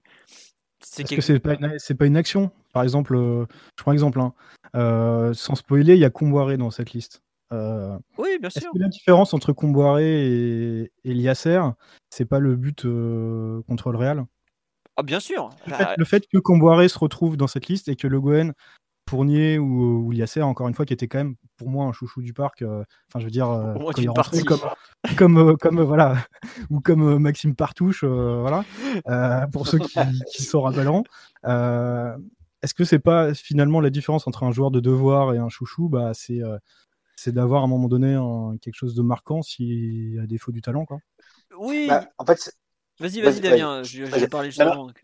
Non, en fait, c'est vrai que par exemple, sur les... on, s'est dit qu'il fallait faire un, texte sur les joueurs de devoir sur le site en bonus. Euh, parce que notamment ça nous manquait un petit peu bah, de, on en parle quand même de, notamment dans l'intro etc de euh, de Guérin de de, de, Le Guen euh, de Colleter etc mais comment dire le le fait est que on a eu besoin de faire ce texte-là donc du coup de rappeler les supporters certains qui, euh, qui, parlaient déjà dans, qui ont déjà parlé dans le bouquin, d'autres qui n'avaient pas encore parlé. Euh, parce que, en fait, quand on a fait parler les supporters, eh ben, les premiers noms qui venaient, ce n'étaient pas eux. Euh, si tu veux, si j'avais commencé, si j'avais commencé, ou si Philo avait commencé à, demander aux gars, alors qu'est-ce que tu penses de Le Guen? Peut-être que. Mais quand tu, quand tu poses la question, quels sont les joueurs qui t'ont le plus marqué? Eh ben, aucun n'a cité Le Guen, on va dire, dans les, dans les, dans les 5, 7 ou 8. En revanche, il a cité, alors c'est vrai que euh, les dribbleurs, euh, c'est l'objet aussi, c'est aussi une, des mini-thèses de ce bouquin, euh, qui est que le PSG est plutôt un club de, de dribbleurs, de fantaisie, et que finalement, en fait, tout mec, tu vois, Ronaldinho, qu'a-t-il qu'a-t-il apporté concrètement au PSG en termes de trophées, en termes de victoires? Voilà, mis à part, mis à part, mis à part les matchs contre Marseille, rien en fait. Euh, en revanche, bah, tu demandes à toute personne qui était en âge de comprendre le foot et qui a vu Ronaldinho évoluer, bah, tout le monde va te dire, allez, vas-y, ouais. Et pourtant, il a, il a fait euh, même son départ, si tu veux. Euh, les gens se plaignent de, de ce qui s'est passé avec Neymar en 2019, mais s'il y avait eu les réseaux sociaux à l'époque de Ronaldinho et des personnes qui montaient en épingle les choses, peut-être que ça se serait terminé exactement de la même manière, parce qu'il a fait le forcing pour partir, il voulait partir, il voulait plus rester au PSG. Mais en fait, tu t'interroges les supporters aujourd'hui, tout le monde s'en fout de ça en fait. Ils se souviennent surtout du flip-flap contre Dos Santos, ils se souviennent de ses euh, quasi deux buts euh, contre Marseille au Vélodrome, euh, ils se souviennent de, son but fantastique contre Guingamp. C'est ça qui revient. Et, tu citais comme Boiré, en fait, c'est vrai que c'est dans une partie qui est un peu particulière. c'est cette partie qu'on a, qu'on a nommée un but pour pénétrer les cœurs. c'est des joueurs qui sont restés dans la mémoire pour un but en particulier. Comme Boiré, alors 7, il y a aussi son but contre Anderlecht au tour précédent, enfin, deux tours avant. avant deux tours avant, excuse-moi, euh, contre, contre, contre le Real. Ok, il y a ça. Euh, mais finalement, en fait, si on, si on commence à interroger les gens, citez-moi trois actions de Camboire, eh ben, euh, faut commencer à avoir une assez bonne mémoire ou regarder ou avoir regardé les matchs depuis. En revanche, sa tête, tout le monde la connaît. Tous les supporters du PSG la connaissent, y compris des personnes qui n'étaient pas nées à cette époque-là. Et t'as, ouais, et puis tu vois, t'as Comboiré, mais t'en as d'autres comme ça qui, si vous scannez un peu votre mémoire, vous allez avoir des, des noms qui vont ressortir, des joueurs d'un but par exemple. Euh, des joueurs, les chouchous, en fait, ceux sur lesquels on a un peu plus développé, que ceux joueurs comme ça, ceux d'un but ou ceux d'une année, sont des joueurs qui ont, qui ont justement offert, euh, j'ai envie de dire, plus d'un souvenir, plus d'une grande action. Et c'est pas du tout euh, euh, méchant ce que je dis. Attention, hein, être capable d'avoir marqué un but mythique au PSG, je le souhaite à tout le monde, honnêtement. Il y en a plein qui en rêvent. Hein. On doit parler de 30 joueurs dans l'histoire au total, hein, grand, grand, max. Donc c'est vraiment quelque chose de, de, de, grand, quoi. Mais au bout d'un moment, tu, tu, te rends compte que la hiérarchie s'établit tout simplement. C'est pas il n'y a pas de honte à ça. C'est juste qu'il y, y, en a qui ont été meilleurs que d'autres, et bah, c'est comme dans, toutes les, dans tous les clubs, dans toutes les époques et tout ça. Quoi. Voilà. Et parmi les chouchous, d'ailleurs, il y a, vous finissez, vous clôturez le, euh, le chapitre avec, euh, avec un chapitre qui s'appelle De l'amour à la haine. Je pense que tout le monde euh, voit de qui, enfin tous ceux qui, qui, ont connu le PSG dans les années 2000-2010 voient à qui on peut faire par exemple référence quand, hein. quand, on parle de ça. Avant, il y en a eu bien sûr, mais Vas-y, parle-en justement. Bah, parce que, disons qu'il y a des, y a des joueurs. De, l'amour à la haine Bah, la fin. En général, c'est la fin qui, qui tue l'amour d'un joueur. Faut le enfin, même euh, même euh, des années après, euh, Gabi Heinze a été qui a été un des joueurs, je pense, les plus aimés par le parc. Aujourd'hui, dans les chouchous, t'oses pas le citer parce que parce qu'il a signé à Marseille, parce que il nous a même battu en étant le seul buteur du match et en célébrant voilà, tu as des joueurs qui, qui, avaient tout pour, qui ont été très aimés et qui, qui à la fin font un mauvais choix, euh, font n'importe quoi. Euh, voilà, il y en a quelques-uns comme ça et tu qui peux pas. Euh, qui se font bombarder sur les corners quand ils reviennent avec le club ennemi. Voilà, des, des types comme par les CRS. Protégés par les CRS partout. On me dit sur live de qui parle-t-on? Bah, Vous vous doutez bien de qui on parle si vous avez un petit peu connu l'histoire du PSG. Mais par exemple, aujourd'hui, un mec comme Verratti qu'on a cité dans les chouchous, Verratti, si en 2017 son transfert à Barcelone se fait, je pense qu'il n'est pas dans cette catégorie qui bascule dans la catégorie de l'amour à la haine. C'est mm. tout bête, c'est un transfert, c'est une mauvaise idée. Euh, là, aujourd'hui, de l'eau a coulé sous les ponts. Luis Fernandez euh, est un personnage euh, central du PSG, parce qu'il a quand même été formé, joueur, entraîneur, directeur. Enfin, il a tout fait au PSG, Luis.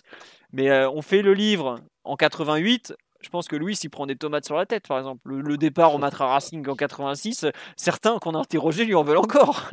On parle d'un truc. Qui... Le livre il y a un an, euh, Neymar, bon. Voilà, mais totalement. Mais, mais, tu, mais, tu, non, mais tu cites Neymar, par exemple, c'est quelque chose qui est revenu parce que. Euh, D'ailleurs, ça, peut être, ça peut être sujet à discussion justement entre vous de Neymar, euh, Mbappé. Ah, c'est arrivé, arrivé, sur, arrivé sur la toute fin, très clairement. Euh, pour, pour, euh, euh, pour, être aussi totalement transparent, Neymar et Mbappé sont dans cette liste parce que en fait, moi, si tu veux, je les passe pas forcément. On marre un petit peu parce que bon, peu importe ce qu'il a pu faire, en fait, j'aime tellement le voir évoluer sur un terrain. Pour moi, c'est tellement la, quintessence du joueur que je sais même, pas forcément de mots pour exprimer toute la beauté que qu'a ce joueur sur le terrain. Euh, mais c'est parce qu'en fait, quand tu interroges des, personnes qui, qui sont supporters du PSG, qui ont 12, 13, 14, 15, 16 ans, eh ben, en fait, euh, ils ne jurent que par euh, Neymar Mbappé. Et tu leur parles d'Ibrahimovic déjà, c'est pas qu'ils en auront la foutre, mais c'est que oui, c'est très bien Ibrahimovic, très fort, etc. Pourtant, Ibrahimovic est peut-être le meilleur joueur de l'histoire du PSG. Euh, mais Neymar Mbappé, bah voilà, tu, il suffit d'aller sur n'importe quel terrain de foot et tu vois les flocages de des maillots et tu, sais que c'est pas forcément les parents qui l'ont proposé, mais c'est les gamins qui l'ont demandé. et oui, par contre, en revanche, si le livre était sorti en 2019, Neymar n'aurait pas été dedans, ça c'est clair. Mais entre-temps, il y a eu un peu le Final 8 qui a, qui a, changé un peu les choses. Euh, déjà PSG Dortmund. Et puis euh, voilà, c'est en fait, euh, quand on interroge des gamins, si tu veux, c'est de... en fait, il faut parler à toutes les générations. tu vois, c'est pareil, moi on m'aurait demandé quels étaient mes chouchous, j'aurais pas cité Daleb et Suzik mais, mais s'ils apparaissent pas dans un livre sur les 50 ans, tu passes complètement à côté du truc. Et si tu cites pas, je pense, euh, Neymar Mbappé, eh ben tu, euh, tu, euh, tu, tu, tu, en gros, tu expliques à ces jeunes qui sont fans du PSG, qui n'ont qu'un seul club et qui sont fans de ces deux joueurs, qu'en fait, ils ne supportent pas correctement le PSG. ce qui serait quand même un petit peu, un petit peu particulier. Oui, non, et puis tu peux pas dire ça à un gamin d'aujourd'hui, de dire non, Neymar Mbappé, t'as pas le droit de. Enfin, aujourd'hui, tu, demandes, voilà. Enfin, je sais pas si on se rend compte, mais aujourd'hui, Neymar Mbappé, c'est des gamins qui, dont les maillots sont floqués jusqu'à Marseille quand même. C'est pas aujourd'hui, et c'est ça quoi. Et c'est pour ça qu'ils ont, ils ont à notre, euh, à notre avis et d'après ce qu'on a recueilli comme témoignage, ils ont largement leur place dans, dans cette partie des chouchous. Alors après, peut-être que dans, peut-être que l'histoire se finira mal pour l'un ou pour l'autre et qu'on regrettera ou on lira le livre dans 20 ans en disant ouais non finalement, euh, bon voilà. Mais aujourd'hui, euh, ils sont tout à fait légitimes de ce qu'on a entendu et en tout cas, d'où le fait qu'ils soient dedans. Alors comment vous faites par exemple pour Daleb, Sujic, même Valdo, parce qu'on va pas se mentir, on, tous les 3-35 ans, on était très jeunes à l'époque de, Valdo. Qu'est-ce que, comment vous faites pour que, que ces, périodes-là puissent avoir l'importance qu'elles méritent dans le bouquin quoi? Bah, Parce qu'on a réussi à faire parler des, gens de toutes les générations. On a eu deux personnes qui ont on a eu deux personnes qui ont assisté au match de la montée euh, en 74 par exemple, euh, une autre personne qui a assisté au premier match au parc euh, du PSG en 60, pour la saison 74-75. on va dire une bonne dizaine, on va dire, qui ont vu la période année, on va dire de 1975 à 1986, tu vois. Euh, et après, bah, pour Valdo, c'est encore plus facile parce que quand même, tu, on a interrogé pas mal de gars qui, qui avaient la quarantaine. Euh, et puis, euh, bah, tu prends aussi ceux qui étaient déjà là auparavant parce que c'est que des personnes qui ont, qui supportent encore aujourd'hui le PSG, qui ont été interrogées.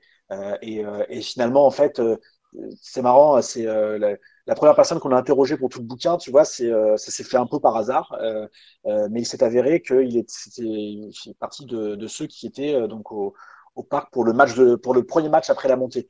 Euh, et ben il m'a raconté si tu veux des, des, des souvenirs qui étaient euh, qui étaient juste incroyables pour moi qui n'ai pas connu ce parc euh, hostile au PSG et euh, dans les années 70 le parc était souvent soit hostile soit vide. Faut, surtout avant surtout avant la création du COP puis du COB après quand il y a Boulogne qui arrive tu commences déjà à rentrer dans autre chose. Il commence à y avoir déjà les yeux qui convergent vers une partie du stade en mode ah là il se passe quelque chose je suis jeune c'est là que je veux aller parce que c'est là que ça bouge etc euh, mais voilà, pour revenir sur les euh, sur comment raconter ces histoires-là, bah, c'est clairement c'est c'est clairement l'avantage euh, d'avoir fait parler des gens de toutes les générations. Et, et c'est sûr qu'encore une fois, moi Daleb, j'aurais pu en parler par les bouquins, par les images qu'on a, mais c'est un joueur qui souffre beaucoup de l'absence d'image. Daleb, Suzik aussi un petit peu d'ailleurs, mais Daleb c'est le pire parce qu'en fait c'est un joueur qui apparemment était magnifique, et mais on a très peu d'images pour ça. Et, et bah, sans ces supporters là, et ben, tu juste, on va dire, ah, Daleb était super fort, ah, Daleb a marqué tant de buts, etc. Mais savoir ce qu'il faisait ressentir dans les cœurs, ça, tu que les supporters qui peuvent te le raconter. Est-ce qu'il y a des époques plus propices que d'autres pour, euh, pour devenir un chouchou une, je sais pas, une situation sportive, un contexte économique. Euh, globalement, on un éclair de génie par exemple. Mais... Ouais, mais globalement, vaut mieux. En général, les bons joueurs, ils sont là quand il y a des bons résultats, tu sais. Enfin voilà, c'est quelque part, c'est là ah, où dans votre liste de chouchous, euh, il y a quand même des, des, joueurs qui étaient là dans des époques. bon. Oh, il y en a quand même pas énormément au final. Hein. Tu sais, euh, si tu, soit tu es assez bon pour faire grimper ta l'équipe, soit euh, tu seras pas resté non plus très longtemps. Donc, euh, par exemple, Paoletta dans. Ouais, mais Paoletta, tu vois. Dans une équipe comme aujourd'hui, ce serait pas un chouchou. C'est un chouchou parce qu'à l'époque, c'est le, c'est le joueur qui ressort de, de cette équipe. Ouais, mais c'est aussi parce qu'il s'est donné, parce que euh, il a su marquer. Enfin, il y a plein de, trucs qui font qu'il qu'il en arrive là. Et puis globalement, il a aussi fait un choix en 2003 quand il signe au PSG qui a rien d'évident. Il, quitte Bordeaux, qui était plutôt une meilleure équipe que le PSG, pour venir au PSG. Donc déjà au départ, il prend un risque. Après, il reste alors que globalement, c'est pas bon. La première saison est bonne, mais les suivantes sont assez euh, moyennes et les deux dernières catastrophiques. Euh, il y a aussi une reconnaissance euh, du, du, public et, du, et des supporters par rapport à ce qu'il a pu apporter. Moi, par exemple, Paoletta, oui. j'ai les deux dernières années, j'ai été très déçu parce que bah, il, était, il était usé et tout ça. Mais euh, tu peux pas nier que pendant. Déjà, il a mis 109 buts. Et à l'époque, aujourd'hui, on parle de 200 buts de, de Cavani, des 156 d'Ibrahimovic. Mais mettre 109 buts à l'époque au PSG, c'était énorme. Le, le, record de buts de Rocheteau, il a quand même tenu près de 20 ans. Donc euh, c'était pas rien. Euh, voilà, c'est pour ça que c'est aussi peut-être le seul de, un peu de cette période-là euh, qui, qui, est un peu dans cette catégorie, parce que globalement, les autres, c'est plutôt les, les bonnes, voire les très bonnes années quand même. Mais. Ça aussi, son, son éclosion, c'est dans une époque qui est pas. Voilà, ouais. Mais tu vois, si tu fais la liste, on a peut-être deux. Voilà. Sur les années 80, par exemple, je pense que tu en as trois des chouchous, alors que tu as bah, trois trophées dans les années 80. Voilà, c'est mmh. un peu ça. Quoi. Bah, en fait, après, juste sur Pauletta, il y a un truc, ok, alors, glade quand même quelques coupes, euh, mais il y a aussi euh, les souvenirs de tous ces buts contre, contre Marseille. Et, euh, et, et, pendant la période, on va dire, de, bah de, pour dire de 98, euh, parce qu'on peut passer parler du, du PSGM de 99 et aussi du Bordeaux PSG qui est lié, du PSG Bordeaux qui est lié à Marseille. Mais de 98 à 2011, on peut dire que nos quasi seuls plaisirs footballistiques, c'est quand on peut être Marseille. mis à part PSG 20, voilà encore une fois une coupe, enfin quelques coupes l'année ici ou là. finalement, c'est très souvent, tu as le Grand 8, tu as évidemment la victoire en Coupe de France en, en 2006, et puis voilà, tu as, ces deux matchs-là en 99. Et Pauletta, en fait, il participe beaucoup. Il était là pour, il était là pour, pour la finale de 2006. Enfin, il fait partie de cette équipe-là.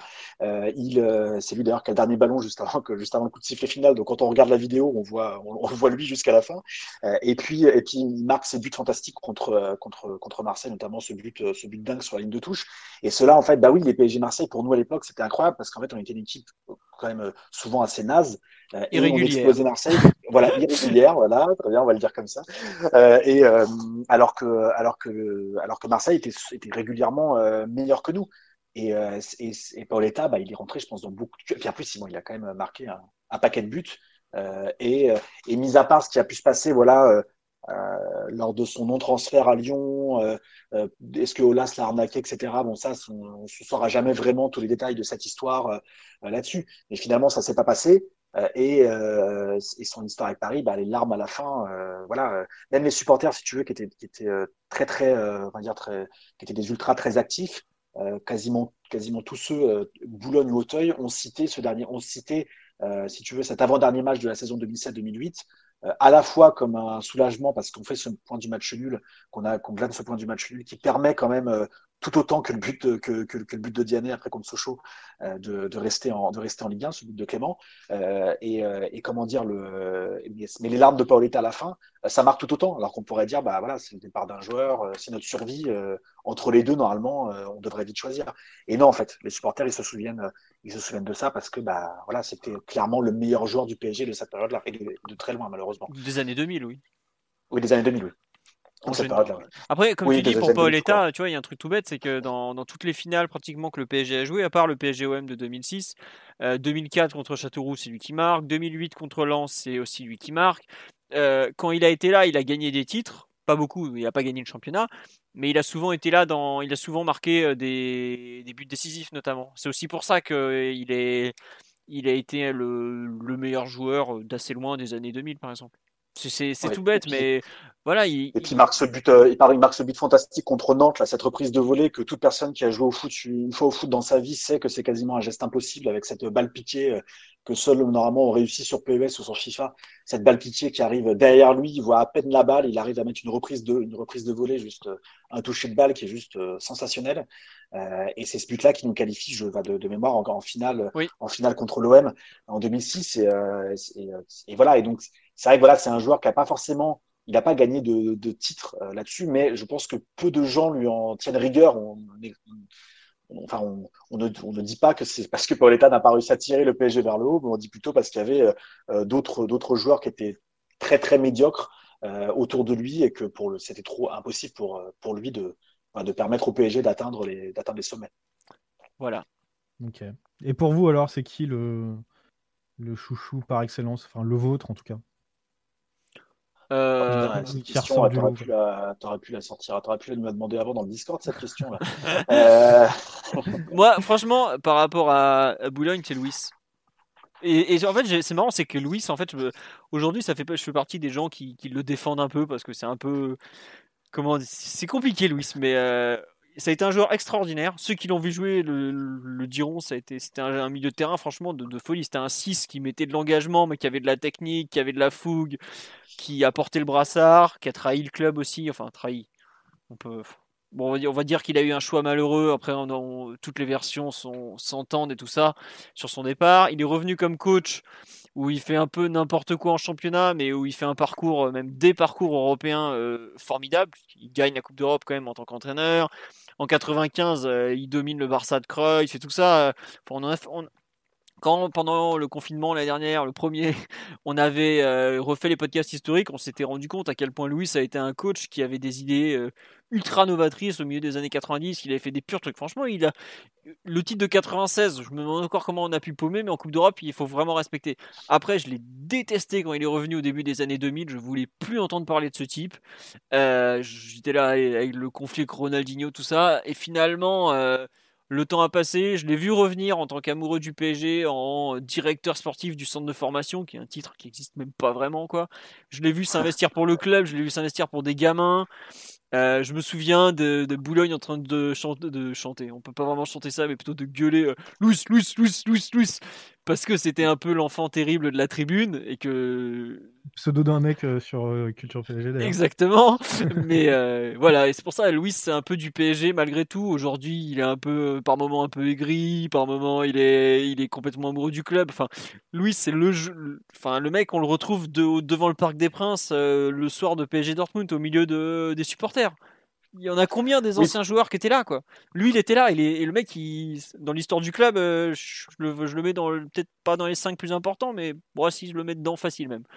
Mais voilà et donc c'est pour ça Louis c'est un peu pour moi le chouchou euh, peut-être pas ultime mais en tout cas c'est quelqu'un que que j'apprécie beaucoup avec les, les, années et vraiment euh, il n'a pas fait que des choses bien au PSG mais par contre, il sera, je pense qu'il sera vraiment toujours fidèle au club et pour ça, ça me fait vraiment l'aimer d'une façon particulière. C'est un peu ça la définition du chouchou, c'est que c'est pas forcément le meilleur, il a des défauts, mais tu les acceptes parce que euh, pour toutes ses qualités à côté.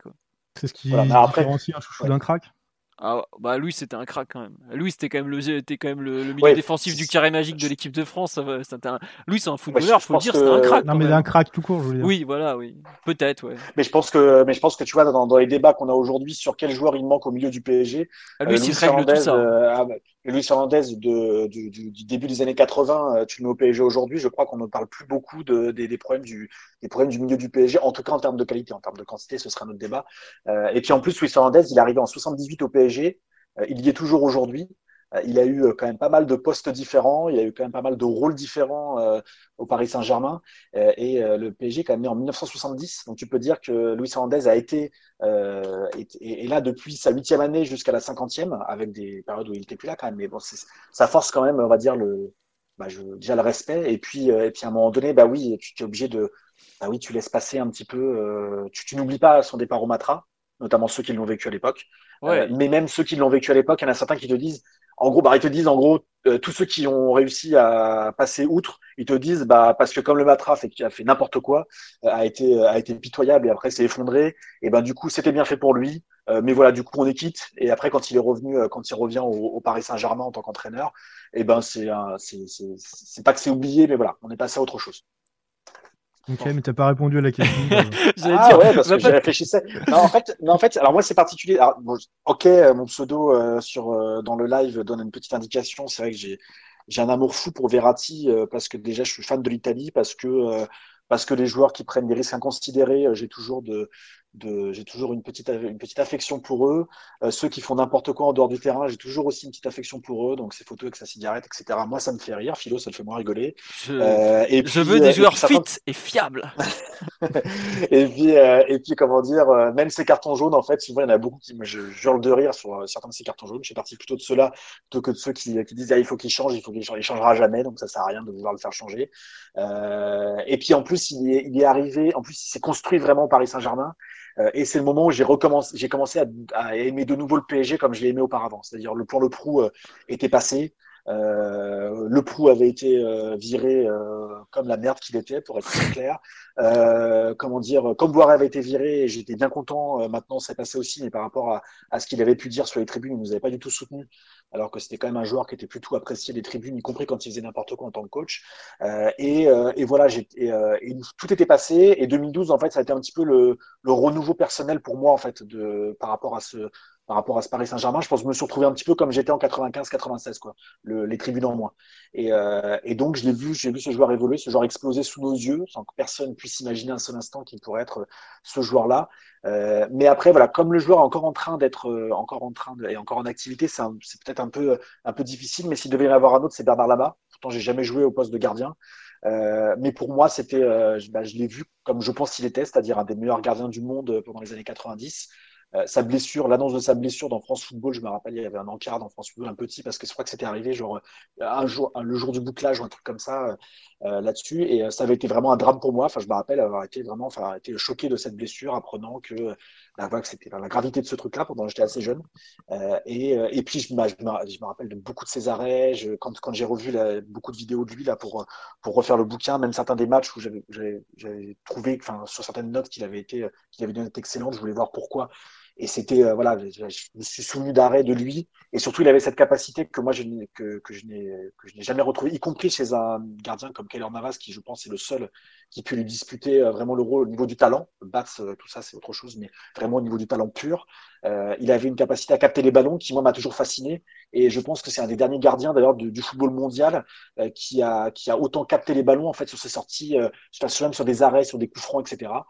Euh, euh, et, ça m'a complètement marqué en fait. Et tu vois, c'est un truc. Pourtant, j'ai jamais joué au poste de gardien, ça m'a jamais intéressé. Euh, voilà, mais vraiment, voilà, me dire en fait que j'ai pu voir en vrai l'un des meilleurs gardiens au monde, ça, ça, a créé un lien avec entre entre ce joueur et moi. Et en plus, c'est sorti, c'est sorti dans les dans les médias. J'adorais aussi. C'est bon, ça te va la réponse là? C'est bon? Ça me va très bien, très bien, Juste ce que je voulais. Et bah, écoutez, comme ça, sans transition, on passe à la deuxième partie, qui ah, sont les ambiances mémorables. Attends, mais si on est que là, on est encore demain matin. Là. on va aller un peu plus vite alors. On va aller plus vite. Là, on a parlé beaucoup des joueurs, on va aller beaucoup plus vite sur, sur la suite. Euh, les ambiances mémorables, qu'est-ce que, comment vous les avez choisies? Déjà, on peut voir que sur les, les affiches que vous avez choisi de mettre en, en exergue, parce qu'il faut savoir que chaque. Euh, euh, chaque partie, en fait, enfin, ces, deux premières parties euh, ont, euh, donc des portraits sur les joueurs. Et là, c'est des portraits, on va dire, sur les rencontres avant d'en aborder d'autres, euh, d'aborder d'autres cas plus spécifiques sur la suite, moins spécifiques, pardon. comment vous avez choisi les, les matchs qui, voilà, sans spoiler, qui vont de 82 à 2015 On peut voir notamment qu'il n'y en a que deux à l'extérieur. Vraiment, le parc, c'est ce qui crée pour vous l'ambiance? Bah déjà, dans l'histoire, tu as quand même beaucoup plus d'exploits du PSG à domicile qu'à l'extérieur. Tout, tout, bêtement, quoi. Des, enfin, tu demandes les, les grands matchs du PSG euh, à l'extérieur, t'en as pas, t'en as pas des milliers globalement. Hein. Faut... Tu par exemple, un, un, truc tout bête. Qui se rappelle que le PSG est allé gagner sur la pelouse du Real Madrid en 94 C'est quand même un exploit euh, monumental. Il n'y a pas grand monde. 1-0, euh, Ginola qui devient El Magnifico, et le match est connu juste pour ça, alors que c'est un exploit énorme quoi. Euh, Chelsea PSG, celui qu'on gagne, c'est celui de l'année de 2016 donc personne s'en rappelle ou presque alors que enfin si on s'en rappelle mais c'est beaucoup moins marquant que celui où on fait par exemple que match nul. Donc tu as aussi les circonstances qui font que mais euh, non, c'est vrai que le, parc, il y a eu plus d'exploits euh, à la maison qu'à l'extérieur tout simplement quoi. Donc forcément les matchs qui ont plus marqué sont sont plus à la maison voilà, de, façon assez logique. Après, non, t'en as aussi, t'as bah, as des finales, François, donc c'est pas au parc non plus. Mais t'es es sur terrain neutre. Euh, voilà. Mais c'est un peu ça, tu vois, c'est un mix entre domicile où t'es chez toi et quelque chose se passe, le, parc te transcende, d'où l'idée des meilleures ambiances. Tu as euh, un peu la finale, des finales, et puis bah, finalement des matchs à l'extérieur où t'as en plus euh, des, des souvenirs incroyables, t'en as pas, bah, as pas tant que ça, quoi, tout simplement. Qu'est-ce qu'il faut pour, bah. euh, pour, pour, pour, pour, avoir une ambiance mémorable? Parce que c'est pas forcément, comme tu le disais, euh, euh, le Chelsea 2015, c'est pas celui, c'est pas le Chelsea de 2016. Qu'est-ce qui, le scénario, l'emballage. Déjà, tu, en général, tu as un contexte. Est-ce que c'est palpable? Est-ce que c'est quelque chose que tu peux. Enfin, les photos vont l'apporter, par exemple, en voyant qu'il y a une vraie ferveur. comment, comment tu fais pour, pour faire ressentir aux, gens ce qui a été vécu par, par ceux qui y étaient, tout simplement quoi? Bah, bah, après, bah, en fait, c'est vrai que quand tu euh, quand, quand on a fait nos quand on a fait nos, nos interrogatoires, euh, on a on a un petit on les a un petit peu séquencés comme euh, comme on avait imaginé le bouquin. Et à un moment donné, bah, la question qu'on pose c'est quels sont les matchs qui t'ont le plus marqué? Et évidemment l'idée c'était pas encore une fois d'avoir une name dropping pour faire un sondage quantitatif, hein, c'était vraiment d'avoir de, de relever des anecdotes et surtout des, des, des trucs de sensation en fait. Et, et, et, c'est sûr que bah, le PSG jeté à Bucarest, si tu veux en termes de en termes de. C'est peut-être le, plus grand symbole euh, de, tous les matchs qu'on a listés. C'est-à-dire que ce match-là, finalement, sportivement, je te dirais pas qu'il a aucun intérêt, mais quasiment, quasiment, on va dire, au regard d'une finale, au regard de. Alors pour rappel, on avait perdu le match aller 3-0 sur, cet hiver avec Fournier qui était qui avait joué alors qu'il n'avait pas le droit. voilà, c'est le retour 5-0. Donc c'est ce match. Voilà, c'est ça. Mais finalement, quand tu fais parler les supporters qui étaient au parc ce jour-là et d'autres personnes qui étaient aussi devant leur, euh, devant leur télé, euh, tous ceux qui ont vécu ce match-là à cette époque-là te le citent tous dans les matchs, dans les ambiances mémorables. Euh, certains vont même pas citer, par exemple, on va dire, c'est aussi la finale de 96 aussi. mais par exemple, on va pas citer forcément le, le PSGM de 99 ou d'autres victoires qui se sont déroulées. tu vois, les finales, par exemple, de 95 et de 98 en coupe, elles sont, elles sont quasiment. je ne sais même pas si quelqu'un nous les a citées en fait. En revanche, le PSG à Bucarest parce qu'il y avait une ambiance qui était juste euh, complètement surréaliste et pour certaines personnes qui ont fait et le PSG Real de 93 et le PSG Steaua de 97, ils te disent que le PSG Steaua de 97, qui avait un enjeu sportif bien moindre, et ben en fait, l'ambiance était selon eux encore meilleure. Ils te parlent de vibrations dans les tribunes, ils te parlent d'acouphènes, euh, ils te parlent de, euh, de, de, de chants qui ne, qui ne s'arrêtaient pas, de chants une heure avant, du parc, euh, alors que le parc est plutôt un stade qui se remplit au dernier moment, du parc plein quasiment 45 minutes, voire une heure avant, de l'ambiance autour du stade. En fait, il y a plein de, petites, plein de petits objets comme ça qui reviennent quand les personnes se refont le match, qui, qui fait que obligatoirement ce match-là, il, y a obligatoirement une place à part quand tu choisis non pas de faire les matchs les plus importants, euh, mais les ambiances les plus mémorables. Voilà. Non, c'est vrai qu'il y a des gens qui me disent sur le live euh, PSG Stoa, effectivement. Il y, a, des gens qui ont découvert le parc ce jour-là et qui en sont tombés amoureux, comme euh, certains avaient découvert le PSG sur la finale de 82. Quoi. Ça fait partie de ces matchs un peu bascule, des matchs des fois très largement diffusés. Je pense notamment au PSG Stoa, par exemple, qui est sur TF1 qui, avait décalé Interville pour placer ce match ce soir-là. Euh. voilà, il y, a comme ça un peu des, rencontres qui, on me dit sur le live, bon scénario égale, grosse émotion. Ouais, mais euh, l'ambiance. C'est pas des fois justement où on revient de loin ou. Euh, oui, il y a que ça. Bucarest, Twente aussi, on revient de loin quand même. On, ah bah, on se qualifie sur la fin. Chelsea, pareil. Enfin, non, c'est ça, oui, évidemment que le, globalement, tu te rends compte au bout d'un moment que le, le scénario du match, peut-être plus que l'adversaire au final, est, un élément clé, ouais. forcément. Alors, et alors, à contrario, tu vas en avoir où ça va être complètement déconnecté du sportif. Je pense notamment au PSG Montpellier 2010. Ah oui, bah là, il y a deux matchs euh, vraiment très particuliers. Enfin, il y a des matchs très particuliers dans l'histoire du club, en fait, où euh, c'est là que ça devient un livre euh, un peu différent de l'histoire dite officielle, où justement, c'est des événements un peu extrasportifs liés aux tribunes, liés au parc notamment, vraiment au stade, d'où le fait que ce soit des ambiances mémorables et pas des, matchs mémorables dont on parle. Mais les deux sont un peu liés, il y a, quelques exceptions, mais effectivement, euh, PSG Montpellier de 2010, pour une génération de supporters, euh, c'est un, un match très particulier. Moi, je sais que bah, je ne suis pas allé au Parc des Princes pendant euh, six ans après, et je n'y suis jamais retourné hors tribune de presse depuis. Parce que pour moi, mon histoire avec le Parc des Princes s'est arrêtée ce jour-là. Et au bout de six ans, tu y allais. Euh, à l'Euro, c'était. c'était pour l'Euro, c'était pas pour le PSG, non. Et j'ai globalement. Je... Quoi? T'as vu jouer Will Griggs au parc, c'est ça? J'ai vu jouer Will Griggs au Parc des Princes. J'étais au milieu des, des Nord-Irlandais, c'était extraordinaire. Mais une voilà. ambiance mémorable. Ah oui, c'était aussi une ambiance mémorable, mais c'était pas la même. Donc voilà. Non, mais c'est pour ça, en fait. Euh, il y a beaucoup de personnes euh, qui ont un peu ce rapport très particulier au Parc des Princes lié à ce PSG Montpellier du 15 mai 2010.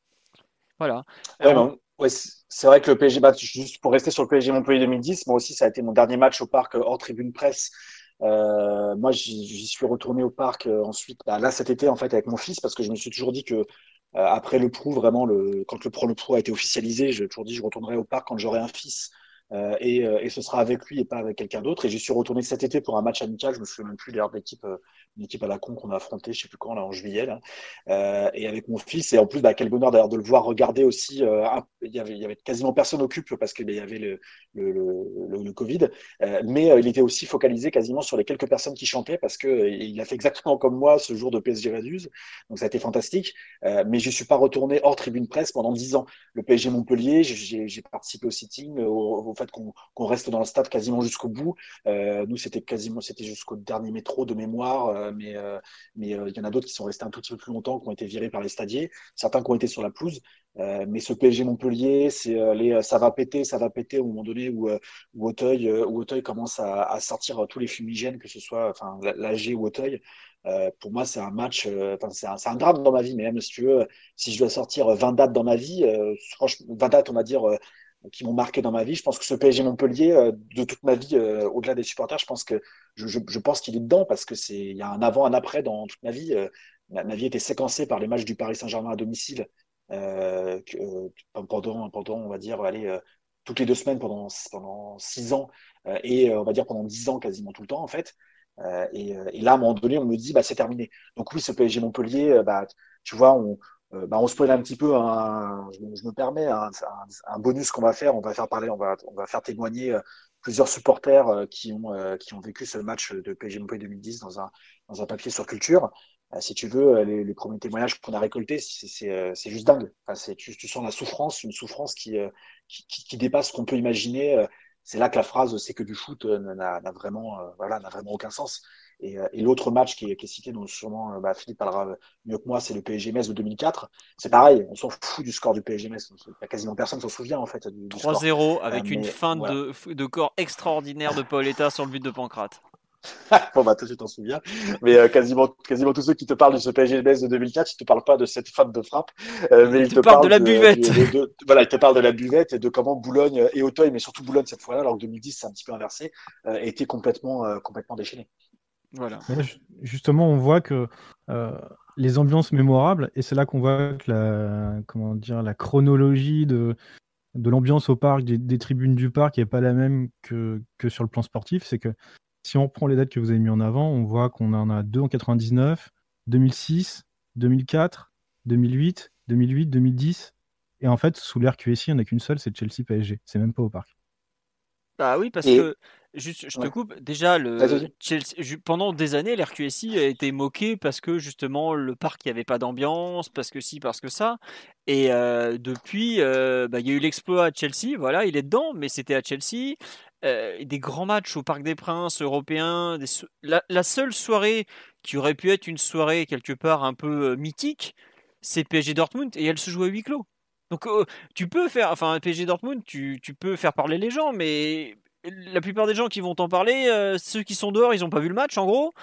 Et ceux qui ont vu le match, c'est ceux qui étaient dans un bar. Donc c'est un match qui est forcément moins, qui a moins de, moelle, j'ai envie de dire quoi. Donc euh, c'est un peu aussi le, comment dire, le paradoxe du PSG de QSI, c'est qu'il a gagné beaucoup de matchs, mais il n'a pas fait aujourd'hui euh, des, matchs. Les matchs les plus marquants de l'histoire du PSG ne sont pas, à mon sens, au cours de, de l'ère QSI. Alors on en parle aussi, hein, évidemment. Il y a eu des il y a des grands, il y a eu des grands joueurs, il y a eu des grands trophées, voilà. Il y a le 4-0 contre le Barça, mais qui aujourd'hui a envie de se souvenir de ce match quand on voit le retour en fait? C'est un peu comme euh, le match à Manchester, il est gâché par le retour. Euh, il y a effectivement le 3-1 de, contre Chelsea avec le but de Pastore, mais pareil, le retour gâche tout en fait. Et c'est là où les années 90 euh, notamment, et je pense à PSG Steaua Bucarest, c'est que c'est le retour déjà. C'est l'inverse. Ou PSG voilà. Real. Ou, PSG Real. c'est des matchs où tu vas, en fait, tu gagnes et tu passes. C'est pas des matchs où tu gagnes et puis bah, en fait, bah en fait, t'as 100% de chance de gagner, mais tu passes pas. Quoi. Voilà, t'as 100% de chance de passer, mais tu passes pas. Voilà, alors ça, bon, là, le, mais, le, mais le scientifique euh... va hurler. Parce que là, mais... très, très clairement, si, euh, si le, le 8 mars n'existe pas, euh, PSG Barcelone, j'imagine, est dans la liste. Quoi. Ah bah complètement. Enfin, le 4-0, pour moi, il, enfin, pour moi, il est. Euh, oui, c'est, en termes d'ambiance mémorable, il aurait fallu faire parler aussi euh, les, les joueurs qui, enfin les, gens qui étaient au parc ce jour-là, mais l'ambiance avait l'air quand même assez euh, assez chouette. Et puis oui, bah, tu mets 4-0 Barça. De... Tu... Oui, mais tu mets 4-0 Barça de Messi. Oui, de toute façon, si passé après tu passes derrière, alors, sauf si tu perds même 5-1, ça, ça, ça fout quand même mal de parler de ce 4-0. Mais si tu passes correctement, même avec une petite défaite, ce 4-0 il reste.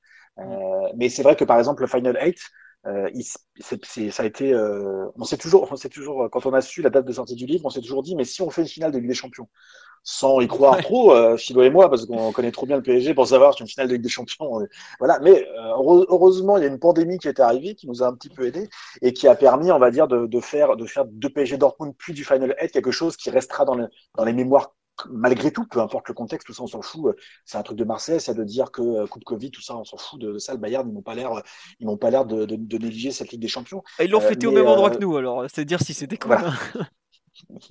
voilà, voilà. Euh, ne, reparle pas de ça. Et euh, comment dire, mais voilà, là aussi, ça c'est. Euh, alors, que pourtant, bah, paradoxalement, il y a, bah, mis à part pour PSG Dortmund, en tout cas pour ce Final 8, il n'y avait aucune ambiance, mais tu es obligé d'en parler. C'est la première finale de Ligue des Champions du PSG. Peu importe le contexte, tout ça. D'ailleurs, le contexte est aussi à raconter, mais tu, es obligé de parler de ce truc-là. Et, et, puis, il y a un autre truc dont on n'a pas parlé, mais là qui du coup est totalement un truc d'ambiance euh, complètement même euh, décorrélé euh, du résultat. C'est, on, a fait six pages sur, des déplacements, des comptes rendus de déplacement, surtout d'ultra, mais pas seulement, qui vont de, de, Naples en 92 jusqu'au Celtic en 95, puis en 2017 de mémoire, et aussi, comment dire, à, un déplacement à Niort, tu vois, tout simple, mais il y a une, une anecdote hyper drôle racontée par, par Campton, un ancien un ancien euh, Supra. Euh, voilà, tout, voilà, tout ça, c'est des, euh, c'est des choses aussi. Bah, là, complètement, on l'a mise dans ces parties ambiance mémorable, mais c'est uniquement pour le, pour le contexte supporter, là, pour le coup. Là, le, le résultat, très clairement, on, on, le met plus par, par courtoisie et pour info que parce que ça aurait de l'intérêt dans le, dans le déroulé de ces, de ces textes. C'est ambiance mémorable, mais en, en petit comité, quoi, pour les happy euh, ouais, ouais, un petit, un petit peu de ça. Ouais, bah après, c'est vrai que le, mouvement ultra, euh, c'est pas, c'est pas le cœur de l'ouvrage, mais, mais c'est difficile de parler du, du de l'histoire du Paris Saint-Germain sans parler de l'histoire de, de, son mouvement, voilà, de souvent et des ambiances, sans parler de son mouvement ultra, parce que bah, dans les années 2000, euh, même dans les années 90 ou 2000, on a été quand même euh, une des scènes à domicile les plus respectées en Europe, quand même, une des meilleures ambiances d'Europe à domicile, euh, d'Europe occidentale, je précise. Et, et, et, ça, c'est pas, c'est pas parce que c'est la ville de Paris, c'est chouette, etc., mais parce que tu avais, avais deux, deux tribunes, deux tribunes au parc qui étaient juste sensationnelles et, et, qui ont fait des choses visuellement ou vocalement que bah, que peu de stades en Europe occidentale ont pu faire. En tout cas, pendant cette même période. Si on parle du mouvement ultra-italien dans les années 80, c'est autre chose. Mais je parle surtout dans les années 2000.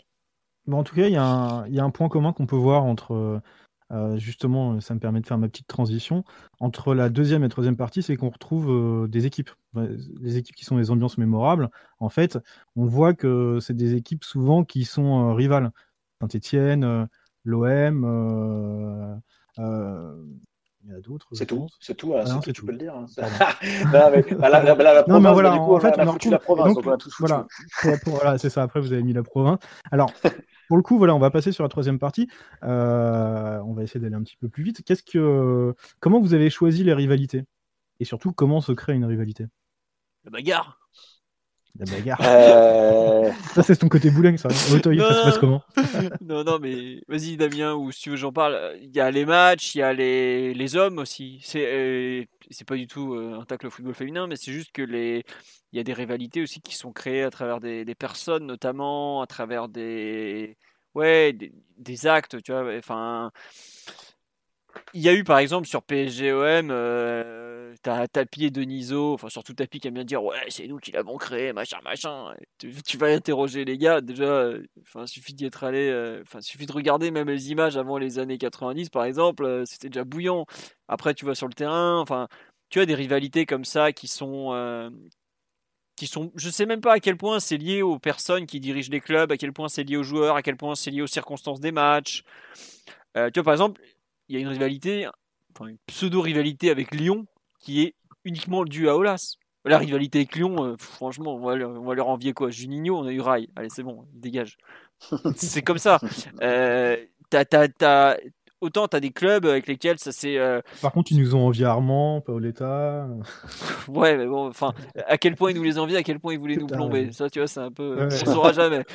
Euh, mais en gros, tu vois, tu vois, par exemple, Marseille, qui est quand même euh, l'ennemi intime du PSG maintenant depuis, je dirais, 40 ans presque. Il y a, y a une histoire aussi entre les villes. maintenant, il y a une histoire entre les clubs, les joueurs aussi. C'est compliqué d'identifier le, le, début d'une rivalité mais après tu te rends compte que euh, c'est quelque chose en fait qui embarque tout le club dedans quoi. Et je, pense aujourd'hui, tu vois par exemple, la, grande rivalité européenne du PSG à cet instant est peut-être celle avec Barcelone. Euh, mais c'est pas forcément un hasard que ça retombe sur eux. Déjà dans les années, euh, ce qui s'était passé en 97 avec la Coupe des Coupes, et tout ça, il y avait eu, enfin le, la finale perdue, c'est contre eux par exemple. Il y a le dès le début de l'RQSI, par exemple, ça a été l'adversaire qui est revenu. Euh, la rivalité, euh, des fois, c'est un peu une question de hasard aussi. Donc il y a, y a, un peu de ça. C'est vrai que. Ouais, je ne saurais même pas trop l'expliquer finalement, plus que, plus que un peu des hommes, des hasards, des matchs et, des. Est-ce qu'elle n'est pas des traumatismes aussi? Est-ce qu'elle n'est pas parfois un sens unique? Est-ce qu'il y a une vraie rivalité par exemple avec la Juventus de Turin? La Juventus Turin ah ouais, Ou est-ce que c'est parce qu'on s'est pris des fessées euh, Non, ceux qui ont connu les, années, les, matchs euh, au parc dans les années 80 contre eux te diront qu'on s'est fait voler qu'on les rejoue dans les années 90, on se fait voler par l'arbitrage, mais d'une force monumentale. Euh, quand on les rejoue 97 Super Coupe d'Europe, euh, ils étaient chargés comme des mulets. Bon, ils nous défoncent sur le terrain, mais forcément, euh, les mecs, ils avaient le, sang de Lance Armstrong et de Miguel Indurain mélangé. Qu'est-ce que tu veux lutter contre ça? Voilà, donc forcément, et après, aujourd'hui, tu te dis, oh la Juve, on peut pas lutter. Allez demander aux dirigeants du PSG ce qui s'est passé pour Coman et pour ensuite un peu pour Rabiot il y en a qui, qui détestent, qui ne peuvent pas les voir à cause de ça, par exemple. Donc, c'est un peu tout ça qui fait qu'aujourd'hui, bah, tu peux pas nier que tu as quand même une, rivalité, euh, peut-être pas aussi forte qu'avec euh, l'OM où c'est, on les affronte tous les ans, mais avec la Juve, tu as quand même euh, quelque chose. Effectivement, on me rappelle les vacances à la Réunion. Nous, évidemment, on était allés se préparer à la Réunion. Eux, ils étaient allés se préparer chez le docteur Ferrari. Forcément, on a vu la différence à l'arrivée. Hein.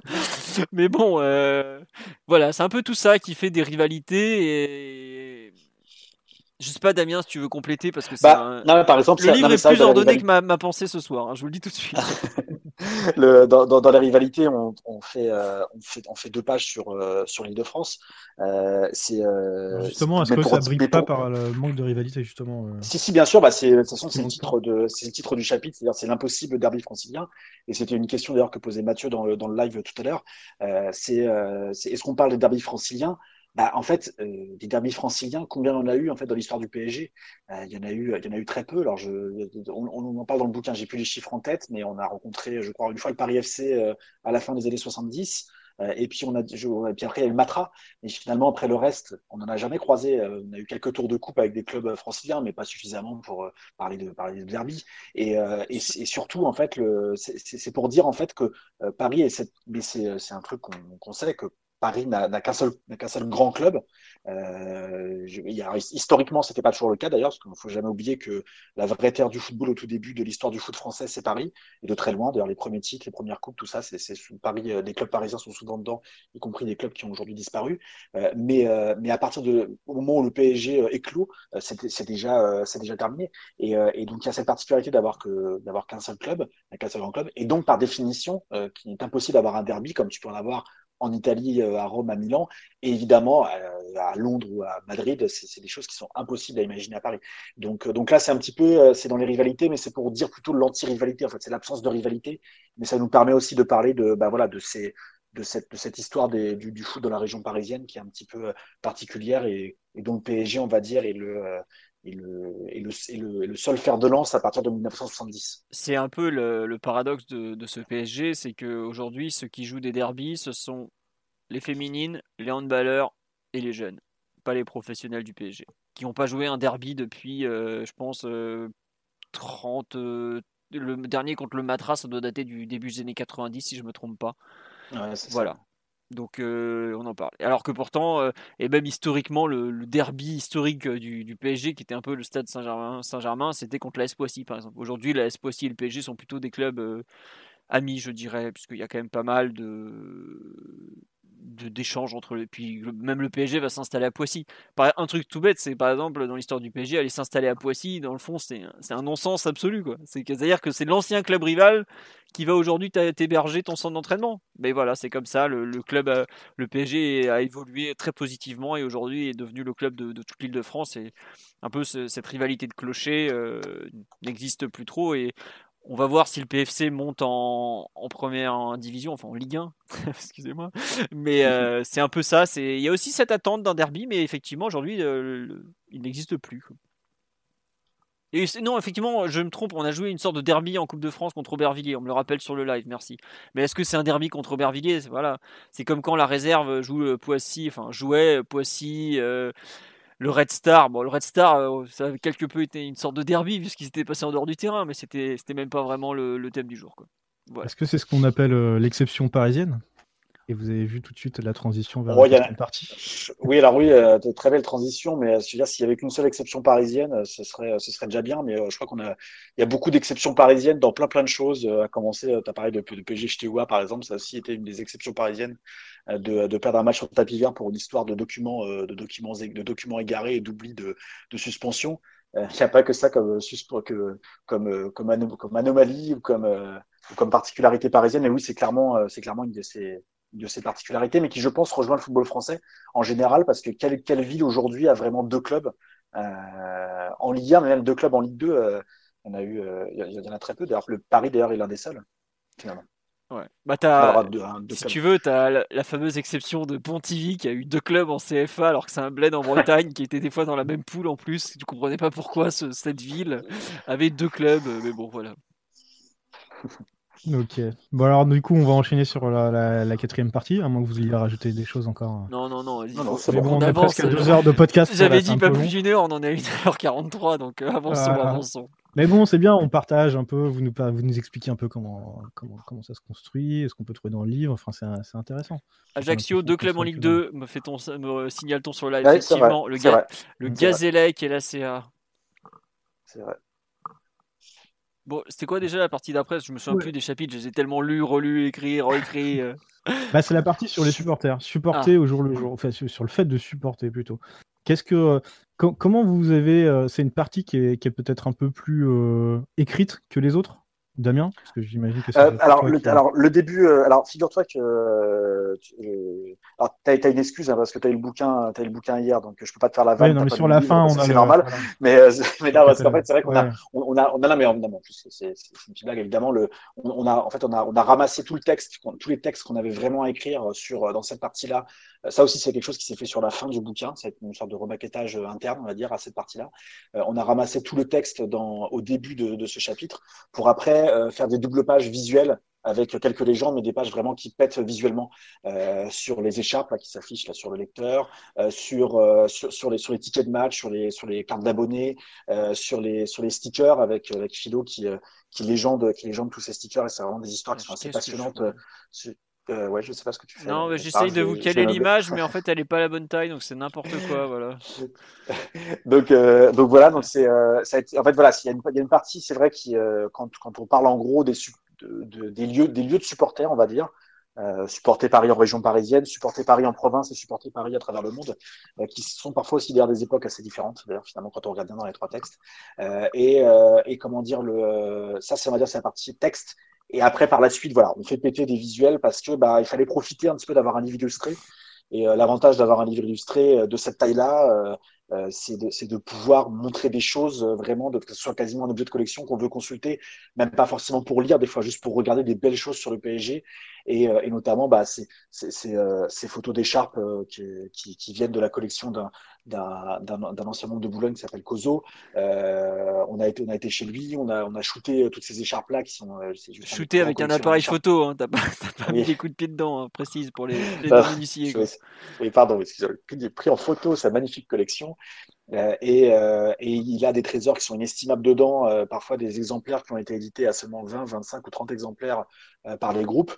et, mais d'avoir ça en fait, de, de, en fait dans un bouquin, bah, ça permet aussi de fixer quelque chose de, ces 50 ans, en fait. Ces, ces écharpes-là, une, écharpe de l'Army Corps, une écharpe des Authentiques, une écharpe, une des premières écharpes Tigris, par exemple, ça permet, en fait, voilà, bah, de, de, de, de, montrer que le Paris Saint-Germain, au-delà de ses joueurs, au-delà de ses matchs, et ben, il y a eu ces attachements à des objets euh, qui, ont, bah, qui ont permis bah, à nous tous de, bah, de vivre le PSG au jour le jour en dehors des matchs. Euh, et, je parle notamment aux supporters euh, qui, euh, qui, qui, n'ont, qui, n'ont, qui ont plus de 20 ans, euh, se trimballer avec une écharpe du PSG dans les années 90 ou 2000, euh, y compris en région parisienne, et ben c'était, c'était pas comme aujourd'hui. C'était, tu, t'affirmais en fait, t'affirmais quelque chose, tu, tu, disais quelque chose. Là aujourd'hui, tu portes une écharpe, un maillot du PSG. Bon bah très bien, tu regardes, tu vas prendre un petit clin d'œil, mais ça s'arrêtera là.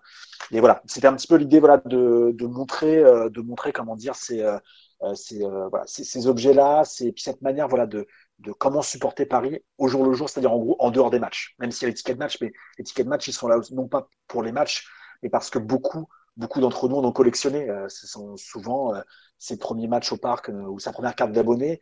On est beaucoup à les avoir conservés parce que pour nous ça a été un moment assez fondamentales dans notre, dans notre construction de supporters, mais aussi personnelle. Est-ce que c'est ça qu'on retrouve dans, dans, votre livre, peut-être qui, est, la, plus grande originalité, qui est de toute cette importance faite au, au, matos en quelque sorte ah Notamment, pour revenir philo, ce qu'on.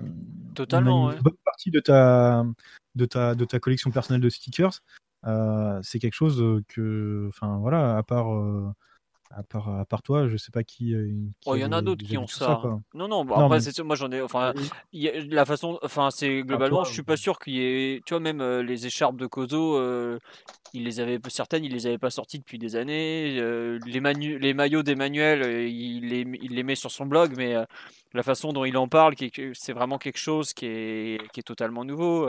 Là, Kozo, il nous a sorti toutes ces écharpes des années 80, des trucs qui, qui, enfin, même sur eBay, dans les, enfin, dans les brocantes, tu trouves même pas ça, quoi. Moi, mes sticks, c'est, un peu plus récent, quoique j'ai quand même sorti des sticks qui datent du, de la fin des années 80, par exemple. Mais euh, ouais, c'est quelque chose que tu vois rarement. Alors après, c'est vrai que il y a un attachement qui est euh, qui est fort parce que ça raconte aussi notre histoire personnelle, notre notre passion, euh, des, des, choses diverses et variées. Mais il y a notamment bah, je sais pas si vous vous rappelez, sur mon compte Twitter, j'avais demandé à un moment est-ce qu'il y a des gens qui pourraient m'envoyer des, vieilles places ou des vieux abonnements?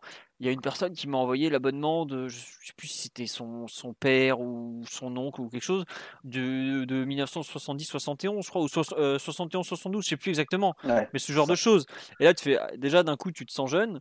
Et après, tu fais, ah ouais, y a, y a... c'est là que tu te rends compte que quand même, euh, le, l'attachement à un club est, est fort c'est pas c'est pas dans, le bouquin parce que ça concerne pas le, PSG, mais par exemple, je me souviens un jour, je suis allé voir la réserve qui jouait contre le Racing, donc en, en CFA, et le mec à côté de moi, euh, donc il avait vu jouer le grand Racing des années 50, euh, 60, et il m'a sorti sa carte d'abonné de, je crois, la saison 58-59 quoi.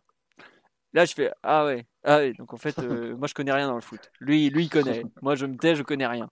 Mais euh, voilà, en gros, euh, après c'est pas un concours de d'âge, de, de, trucs, de tout ça. Non, c'est plus une façon en fait de, de partager des, des, souvenirs, de partager des un peu des, des, objets qui sont vraiment très liés au PSG et qui, je pense, parleront à beaucoup de monde en fait moi, je sais que j'ai redécouvert les via notamment les maillots d'Emmanuel ou les écharpes de Kozo, des souvenirs, des couleurs notamment, des par exemple un truc tout bête, le bleu du PSG actuellement n'est pas le bleu que le PSG avait dans les années 2000, n'est pas le bleu que le PSG utilisait dans les années 80. C'est tout bête, mais un peu ces, couleurs, ces, tons euh, expriment un peu une façon de, vivre le club qui a pu un peu euh, changer au cours des années, mais qui montre, un peu le, fil directeur de le fil, euh, ouais, le fil directeur du, du club et un peu de ceux qui l'ont dirigé aussi, puisque bah, le logo a changé, les couleurs, comme j'ai dit, ont légèrement changé. Donc il y a un peu de tout ça en fait. C'est un mélange un peu de partage de passion, de, de témoignage des années, des cycles, des ères et tout ça. Ça te va comme réponse ou je, continue je peux, je peux vous parler stickers toute la nuit si vous voulez, hein, aucun problème. Mais bon, voilà un peu l'idée. Et puis après, enfin, je dis euh, autocollant, écharpe, tout ça, mais il y a aussi euh, la façon dont le PSG a été euh, traité euh, sur Internet, notamment la façon dont le rapport du PSG à la presse aussi, qui est quelque chose qui est quand même assez courant. Bon voilà, euh, c'est un peu tout ça en fait. C'est un peu une façon de vivre le PSG, euh, de comment se renseigner aussi sur le PSG. Enfin, il y a, beaucoup de choses sur le rapport entre euh, le supporter et le club, donc le PSG. Voilà.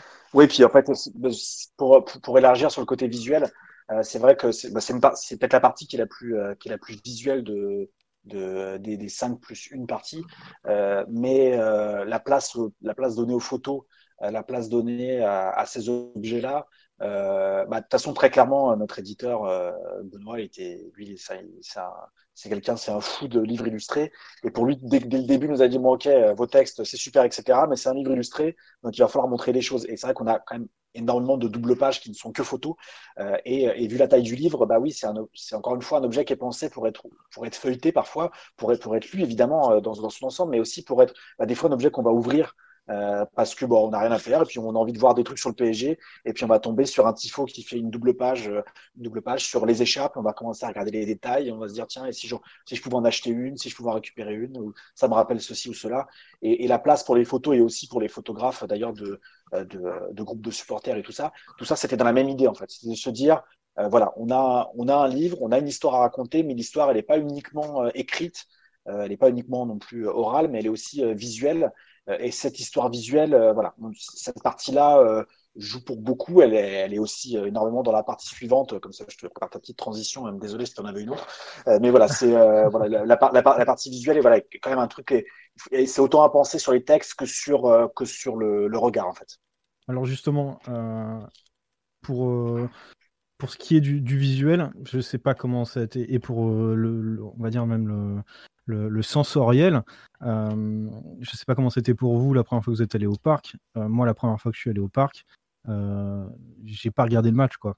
J'ai entendu qu'il y avait des buts, mais je regardais les supporters. C'était au milieu des années 90, au début des années 90. voilà. Comment. quelle, quelle, importance ça a eu dans votre. Et ça a eu pour les gens que vous avez interrogés, les tribunes dans, dans leur manière de supporter ou de, plutôt de leur rapport au club?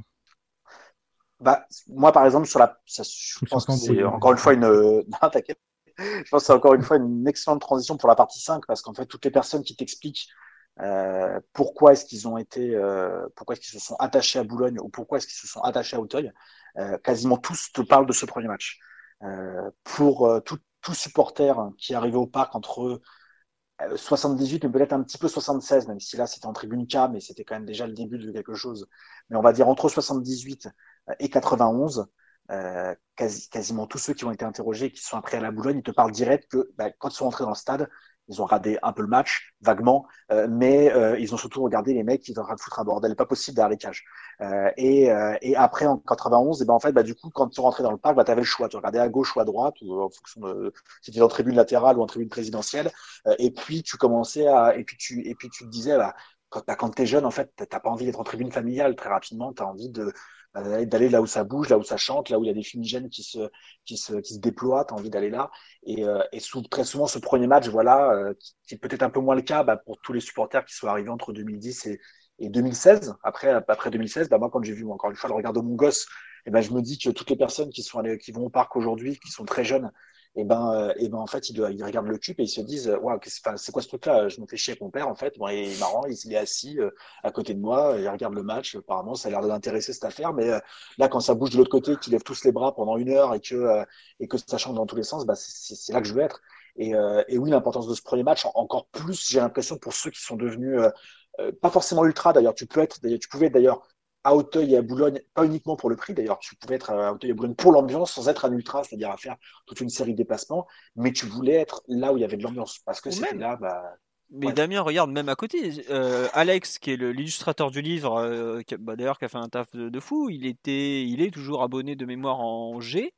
Et il te disait qu'il allait au stade aussi pour, pour l'ambiance, parce que c'est quelque chose, mmh qu'il apprécie et, qu'il et qui, entre guillemets, sont, font partie quelque part du, du PSG aussi. C'est-à-dire que ça va avec, quoi. Tu vois, là, on a parlé un peu de l'attachement à des, des, choses matérielles, euh, maillot, écharpe, autocollant, euh, et tout ça, mais le, ta façon de vivre le match par rapport à, l'ambiance, par rapport au parc, est quand même quelque chose de, tout à fait naturel aussi. Après, chacun le vit différemment, hein, c'est sûr, mais tu peux, moi je comprends très bien que tu sois abonné. je sais que j'avais des, potes, moi qui étaient abonnés en quart de virage, parce que justement, ils voulaient pouvoir bien voir le match, mais aussi avoir ce, ce, rapport vocal très fort. Et bah, je, les comprenais totalement, alors qu'ils auraient pu très bien se payer une place en plein milieu du parc, ils avaient les moyens, tu vois, mais c'était juste une question de d'être un peu entre ces, deux mondes, à savoir le spectacle sur le terrain et, et le spectacle en tribune, quoi. Il en participait, il participait d'ailleurs. Oui, oui, voilà, oui, oui, bah, il y a eu quand. Se sentir dans le. Ouais, et puis quand, enfin, quand tout le stade se met debout et tout, c'est, ça fait partie aussi du charme. Et regardez, en ce moment, on est en période Covid, tout le monde joue à huis clos et les joueurs n'arrêtent pas de le dire que c'est, triste à mourir, que ça les, que ça leur manque et tout ça. C'est que quelque part, ce rapport, il va dans les deux sens. C'est pas juste les supporters qui sont là pour pousser l'équipe, c'est aussi l'équipe qui se nourrit de ça et, et qui, qui interagit indirectement via, via le match, quoi allez t'enchaînes, tu te débrouilles. Hein. Ah, c'est pas mon problème, moi ça j'assume pas. Ouais, bah là, là, là on, est, on est un peu sur la fin, voilà, parce qu'on a, on a abordé finalement ce qu'on retrouve dans, dans, cette euh, cinquième partie euh, euh, au fil de nos discussions sur, sur les autres parties où on a vraiment une. Là, on, va, on retourne un petit peu dans l'histoire où on voit un peu des, des photos de, de, la construction du parc, ce genre de choses. Ouais, bah c'est vrai que. Qui, c'est voilà, c'est pareil. La, la, cinquième partie, c'est une partie qui est quand même aussi euh, très très visuelle. On retrouve des choses que les plus jeunes ne connaissent pas, peut-être euh, les, les, les, fresques d'Auteuil, par exemple, qui ont été effacées. Euh, et là, d'ailleurs, ça peut nous amener sur, sur un des épisodes, en tout cas pour notre génération, le, plus noir des tribunes parisiennes, qui est le plan Le Pro en 2010. Oui, bah de toute façon. Alors moi, les fresques, je... Philo était de l'autre côté du, du stade, donc c'était, il a eu moins, enfin, il a été, euh, les a découverts plus en photo, je crois. Je sais même pas si tu les avais vus en si, vrai. Si, si, mais enfin, j'avais fait, je crois, j'ai fait, non, j'ai fait un match à Auteuil au final en 2003, c'est tout. Et après, ah, moi, je coup, sais, il n'y avait pas encore les fresques. Il n'y avait pas les fresques, et ça, côté Boulogne, nous, il y avait juste le Bulldog en B2, et c'est tout. Donc, ils n'ont pas effacé grand chose globalement. Voilà. Mais, le, mais c'est vrai que voilà, les, les, fresques, pour, euh, pour moi, pour les deux graffeurs qu'on interviewe dans le bouquin, euh, donc Beng et Astre, euh, l'un qui a été graffeur pour les Supra et l'autre pour les, pour les Tigris, euh, qui a participé à ces fresques-là. Euh, pour, enfin, pour eux qui ont participé, mais pour moi et pour beaucoup de gens, l'effacement des fresques, ça a été finalement le, le, le la goutte d'eau qui a fait déborder le vase et le moment où on s'est dit, ok, bon d'accord, ils effacent carrément notre notre existence en fait, notre existence en tant que en tant que supporter du PSG, en tant que personnes qui, sont dans le virage Auteuil et la tribune G, puisque aussi il y avait des fresques qui ont été effacées. Euh, et, euh, et, pour nous, ça a été un, drame, absolu. Et, euh, les fresques, on a eu beaucoup de mal à trouver des photos derrière des fresques. Très, très, il y a beaucoup de photos, mais de très mauvaise qualité. Et pour trouver des, photos à mettre dans un bouquin aussi, voilà, aussi, grand que ça, c'était assez compliqué. Mais, ça permettait aussi de, montrer, de montrer un témoignage c'était un témoignage, en fait, voilà, tu as, des personnes qui étaient à Auteuil, qui ont décidé de, se réapproprier, avec autorisation par ailleurs du Paris Saint-Germain à l'époque, hein, en 2005, de se réapproprier euh, les coursives, de faire des fresques qui étaient juste bah, sublimes, qui montraient à la fois les joueurs, des supporters décédés euh, et, euh, et, les monuments euh, de Paris. Donc là, il y avait vraiment tout qui était entremêlé, enfin, c'était avec des styles différents. voilà, enfin, c'était vraiment juste juste fabuleux. Et, euh, et, là aussi, oui, c'est très visuel, bah parce que voilà, les fresques, c'était clairement là, le, pour le coup, euh, une, une, transcription, euh, une transcription par le dessin de ce que les supporters pensaient de leur club. Et, et, et, pour, les, images de la construction du parc, par exemple, moi, quand je les ai vues pour la première fois, c'était la BNF.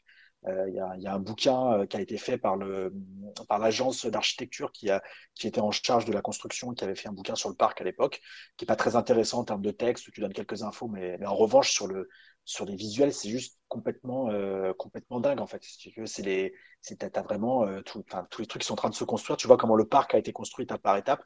Et, euh, et pour nous qui sommes habitués à le voir, avoir été dedans, à passer en dessous quand on est sur le périph, euh, à le voir apparaître quand on est à Porte de Saint-Cloud, à Porte d'Auteuil, etc. Quand on arrive, enfin de là, pardon, bah, c'est quelque chose qui est juste fabuleux. Et, oui, là vraiment, on est sur les lieux. Et après les lieux, ça nous amène bah, aux, tribunes et c'est vrai que euh, la partie sur Boulogne et la partie sur Auteuil, pour nous, ça a été assez. Euh, bah, on s'est posé beaucoup de questions, on a beaucoup discuté. Euh, quelle, quelle limite donner à tout ça Qu'est-ce qu'on devait mettre dedans, etc. très rapidement, on s'est dit qu'il fallait. vous avez réussi à avoir facilement les témoignages des gens? Oui et non. Ouais, oui, non, ça, ça dépend de. Il y a des, il y a des, il y a, certaines parties des. Euh, on va dire par exemple, tu vois, une, une, partie de Boulogne qui voulait pas trop s'exprimer, euh, une autre partie de aussi qui voulait pas trop s'exprimer, mais pour des raisons qui peuvent être bonnes aussi. Euh, tu vois, ils, veulent aussi peut-être raconter leur propre histoire par leurs propres mots. donc c'est pas forcément, voilà, c'est pas on, en veut, veut à personne, tu vois. C'est chacun maîtrise son propre discours. Il y a, et puis, il y a beaucoup, il y a eu beaucoup quand même de, drames quand même dans l'histoire des tribunes parisiennes. il y a des choses que les gens n'ont pas forcément envie de ressasser, qu'ils n'ont pas envie forcément de donner, voilà, leur, point de vue tout simplement. Et c'est quelque chose qu'on a qu'on respecté de toute manière, de manière, de manière générale, on a essayé plutôt de faire une histoire qui était de retenir toujours le positif des deux tribunes. Euh, les embrouilles entre les deux tribunes, tu es obligé d'en parler un petit peu parce que c'est central, c'est central sur la fin en fait. Euh, mais, euh, mais on n'était pas là pour délivrer euh, les bons points, les mauvais points, de dire qui avait raison, qui avait tort, etc. Ça, c'est pas notre rôle. c'est le rôle des acteurs déjà premièrement. Et puis, si à un moment donné quelqu'un veut faire un livre sur Boulogne ou un livre sur Auteuil, eh ben, nous, on a donné une grande place à ça, puisque je crois de mémoire, c'est 16 pages chacun pour, enfin, 16 pages pour Auteuil, 16 pages pour Boulogne. et, et mais, mais 16 pages, en fait, c'est rien euh, si tu veux raconter l'histoire de ces deux tribunes. L'histoire de ces deux tribunes, c'est un livre de 500 pages euh, chacun.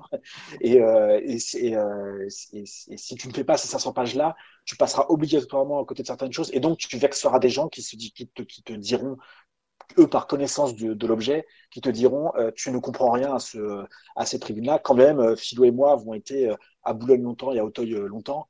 moi, je peux pas, peux pas me permettre de faire une histoire d'Auteuil. Et, euh, même moi, euh, enfin, moi pareil côté Boulogne. Alors là, je, j'estime que je n'ai aucune légitimité pour être euh, entre guillemets le, biographe de la tribune. C'est pour ça que c'est 16 pages pour chaque, avec des témoignages de personnes qui ont eu des rôles dans la tribune, mais qui aujourd'hui tu peux pas, c'est impossible à résumer globalement. Déjà, résumer 50 ans du PSG en 250 pages, c'est impossible. Alors, résumer 30 euh, ans, enfin 32 ans de côté Boulogne et même 20 ans d'Auteuil en 16 pages, tu, tu... c'est un, comment dirais-je, c'est un bon résumé de ce que, ça a eu de positif euh, et de lié au club, mais tu ne peux pas en, en aussi peu euh, tu donnes des, des comment dire, tu donnes des des extraits, des j'ai envie de dire même des essences, des mais euh, tu ne peux pas faire beaucoup plus. Et puis, comme je l'ai déjà dit, ce n'est pas un livre que sur les supporters. voilà. Les tribunes, c'est les, c'est, les gens, c'est les individus eux-mêmes, donc c'est peut-être pour ça que c'est difficile de. Oui, voilà. Euh. Ah, voilà, tu vois, je pas une masse. Euh, homogène quoi. C'est ça. Et puis en plus très clairement, très clairement en fait, pour être très clair, le, il y a, y a aucun groupe qui parle en tant que groupe, tu vois, dans le, dans, dans tout ça. On précise toujours que les individus, euh, voilà, que, que, les individus, ils parlent, ils parlent en tant qu'individus. Euh, ils ne parlent, et même des individus, par exemple, des personnes qui ont pu être capots et qui parlent dans le bouquin, euh, ils, ne, ils, ne, parlent pas en tant que capot ou leader de je ne sais pas quoi, ils parlent en leur nom, euh, et ça a été assumé comme ça, et, et c'était dit très clairement comme ça dans, les, dans nos entretiens a priori. Euh, et a posteriori aussi, on a toujours dit, on a toujours tenu ça, des personnes qui faisaient partie d'un groupe et qui n'ont pas voulu le dire. Donc on dit qu'ils sont à Auteuil bleu, à Auteuil rouge, à Boulogne bleu, à Boulogne rouge, mais on ne dit pas qu'ils font partie d'un groupe parce qu'ils ne veulent pas que ça apparaisse, c'est parce qu'ils veulent pas euh, que, que même ces, ces sensations personnelles, ça soit euh, ça comment dire ça ça, ça représente ça parle au nom d'un. Voilà. Voilà. C'est c'est évidemment tu évidemment que quelqu'un qui, euh, qui a fait partie des Boulogne Boys ou quelqu'un qui a fait partie des, des Supra il n'y a pas forcément il y a pas à avoir la même image de euh, de Boulogne et d'Auteuil et vice versa c'est évident mais euh, il y a on n'a pas la parole des authentiques des Supra des Boulogne Boys ou des, des Indep ou de ce qu'on veut. Nous c'était pas c'était pas du tout ça l'idée. Euh, ça c'est euh, c'est je pense je pense d'ailleurs que je je pense pas que quelqu'un d'ailleurs soit suffisamment légitime en dehors des acteurs eux-mêmes. C'est quelque chose qui a été tellement complexe que euh, d'ailleurs à chaque fois que des journalistes, hein, je parle pour euh, en, tant que journaliste, des journalistes ont essayé de s'attaquer à ce sujet-là, euh, ça a quasiment été à chaque fois un fiasco total et toutes les personnes qui se sont qui, étaient concernées par, par tout ça disaient mais de, quoi il nous parle en fait ce mec-là? Je te parle même pas au-delà des d'ailleurs des des copes d'Auteuil et des virages Boulogne, hein, des trucs comme ça. Je parle même même au-delà de ça, tu vois, il y a des personnes qui se disaient mais qu'est-ce que c'est que qu'est-ce qu'est-ce qu'il raconte au-delà de ces erreurs débiles qu'on qu'on a pu lire parfois dans la presse? Il y a que quelques sociologues qui ont réussi euh, qui ont réussi un petit peu à, dresser quelques, euh, quelques, profils. Euh, mais, mais voilà, je pense que voilà, ce, seront, tu vois, au groupe, aux tribunes, de d'écrire leur propre histoire. Et nous, l'idée, voilà, ça a été vraiment plutôt de dire qu'est-ce qu'un mec qui arrivé à Boulogne ou arrivé à Auteuil ressentait quand il arrivait dans la tribune. qu'est-ce que, comment dire, qu'est-ce que, pourquoi est-ce qu'il était là? Pourquoi était, pourquoi était dans cette partie de la tribune? C'était quoi les odeurs? C'était quoi les, les images? C'était pourquoi est-ce qu'il a aimé être là et pourquoi est-ce qu'il a détesté, euh, voire, euh, tout ça s'estomper en fait quel plaisir il avait de se déplacer, tu vois, avec, euh, avec un groupe ou avec une tribune. Euh, qu'est-ce qu'il ressentait? C'était plutôt ça donc qui nous intéressait, euh, plutôt que de savoir, alors, qu'est-ce que tu es à Boulogne, qu'est-ce que tu penses d'Auteuil, alors, qu'est-ce, qu'est-ce que tu penses d'eux? On veut savoir, vas-y, dis-nous des trucs trash. Ça, on s'en foutait, en fait. Et d'ailleurs, il y a des trucs parfois qui pouvaient être des personnes qui pouvaient se lâcher, ça, on les a pas forcément gardés parce que ça nous intéressait pas, en fait. C'était pas, c'est, c'est, pas le lieu, en tout cas, ce livre-là, c'est pas le lieu ou l'objet pour discuter de ces choses-là. Et c'est marrant, c'est que, attends, juste, je te coupe pour ça. Il y a eu un témoignage, par exemple, que Damien a recueilli d'un d'une personne qui a fait euh, pas mal d'années à Boulogne et qui est partie ensuite à Auteuil. Et quand il parle de Boulogne, je, je lis le transcript du témoignage et je fais eh ben, Ah ouais, ça, oui, je m'en oui, ça, oui. Voilà, tu vois, c'est des trucs très bêtes.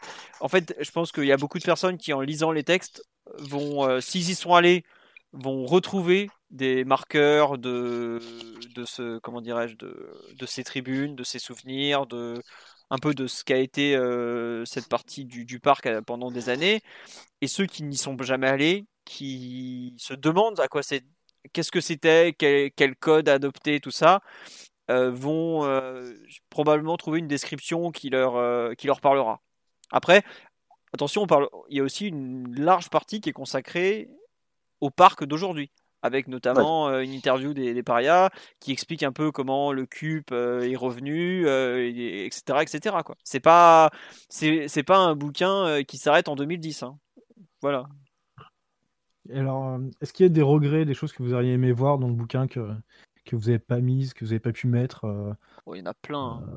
Ah, forcément, rien que réduire, euh, réduire les témoignages, euh, devoir faire du tri. Moi, par exemple, euh, j'ai fait, j'avais fait scanner mes, mes sticks parce que je les ai pas chez moi.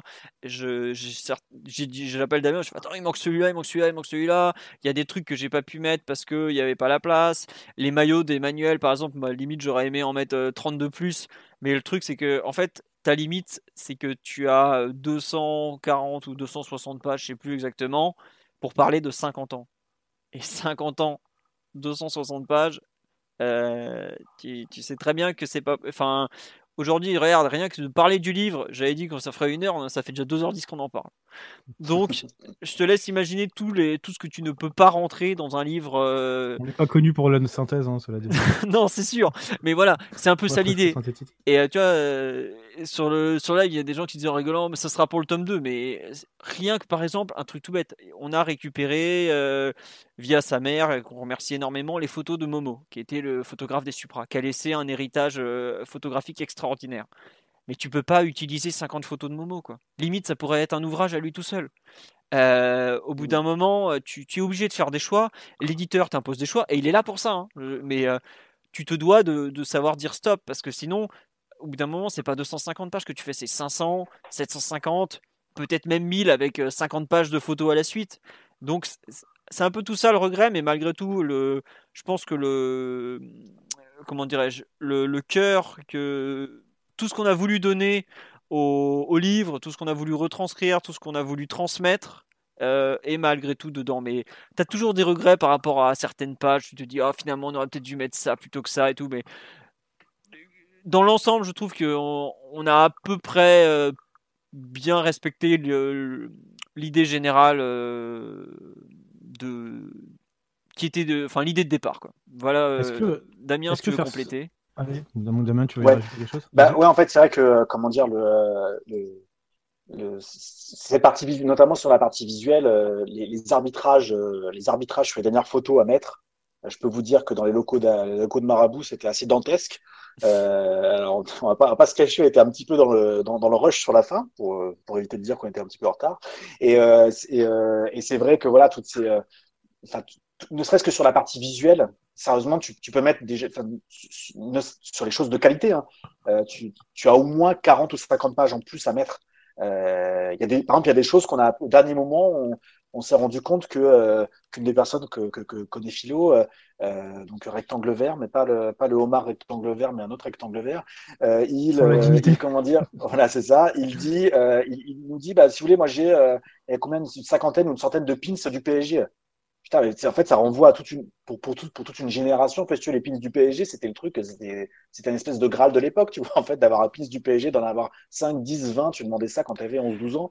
C'était génial. Et en fait, bah, ça, on l'apprend à la fin et on peut plus le mettre à l'intérieur.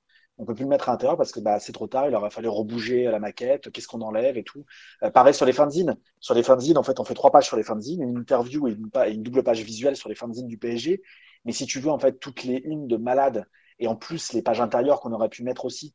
Mais sur les fanzines, c'est déjà 10 ou 15 pages si tu veux vraiment, euh, si tu veux vraiment euh, commencer à vraiment rentrer dans le truc. Donc oui, il y a, il y a plein de, c'est des regrets plutôt sur la quantité. Après, il y a d'autres joueurs dont on aurait aimé parler. Il y a de, voilà, il y a on aurait aimé aller plus euh, loin sur toute une série de choses, mais voilà, c'est euh, les regrets, c'est plus bah, sur la sur la place, mais à un moment donné, c'est un livre, euh, c'est un livre illustré qui coûte déjà assez cher à produire en fait, vu la qualité des, photos et du papier. Donc, si tu commences à faire un livre de 500 pages, bah, déjà que déjà qui coûte un peu cher. si tu le fais sur 500 pages, ça devient ça devient inatteignable pour la plupart des bourses. Voilà. Et après, un truc tout bête, c'est que tu vois, c'est aussi dans cet esprit qu'on fait les bonus sur le site, par exemple.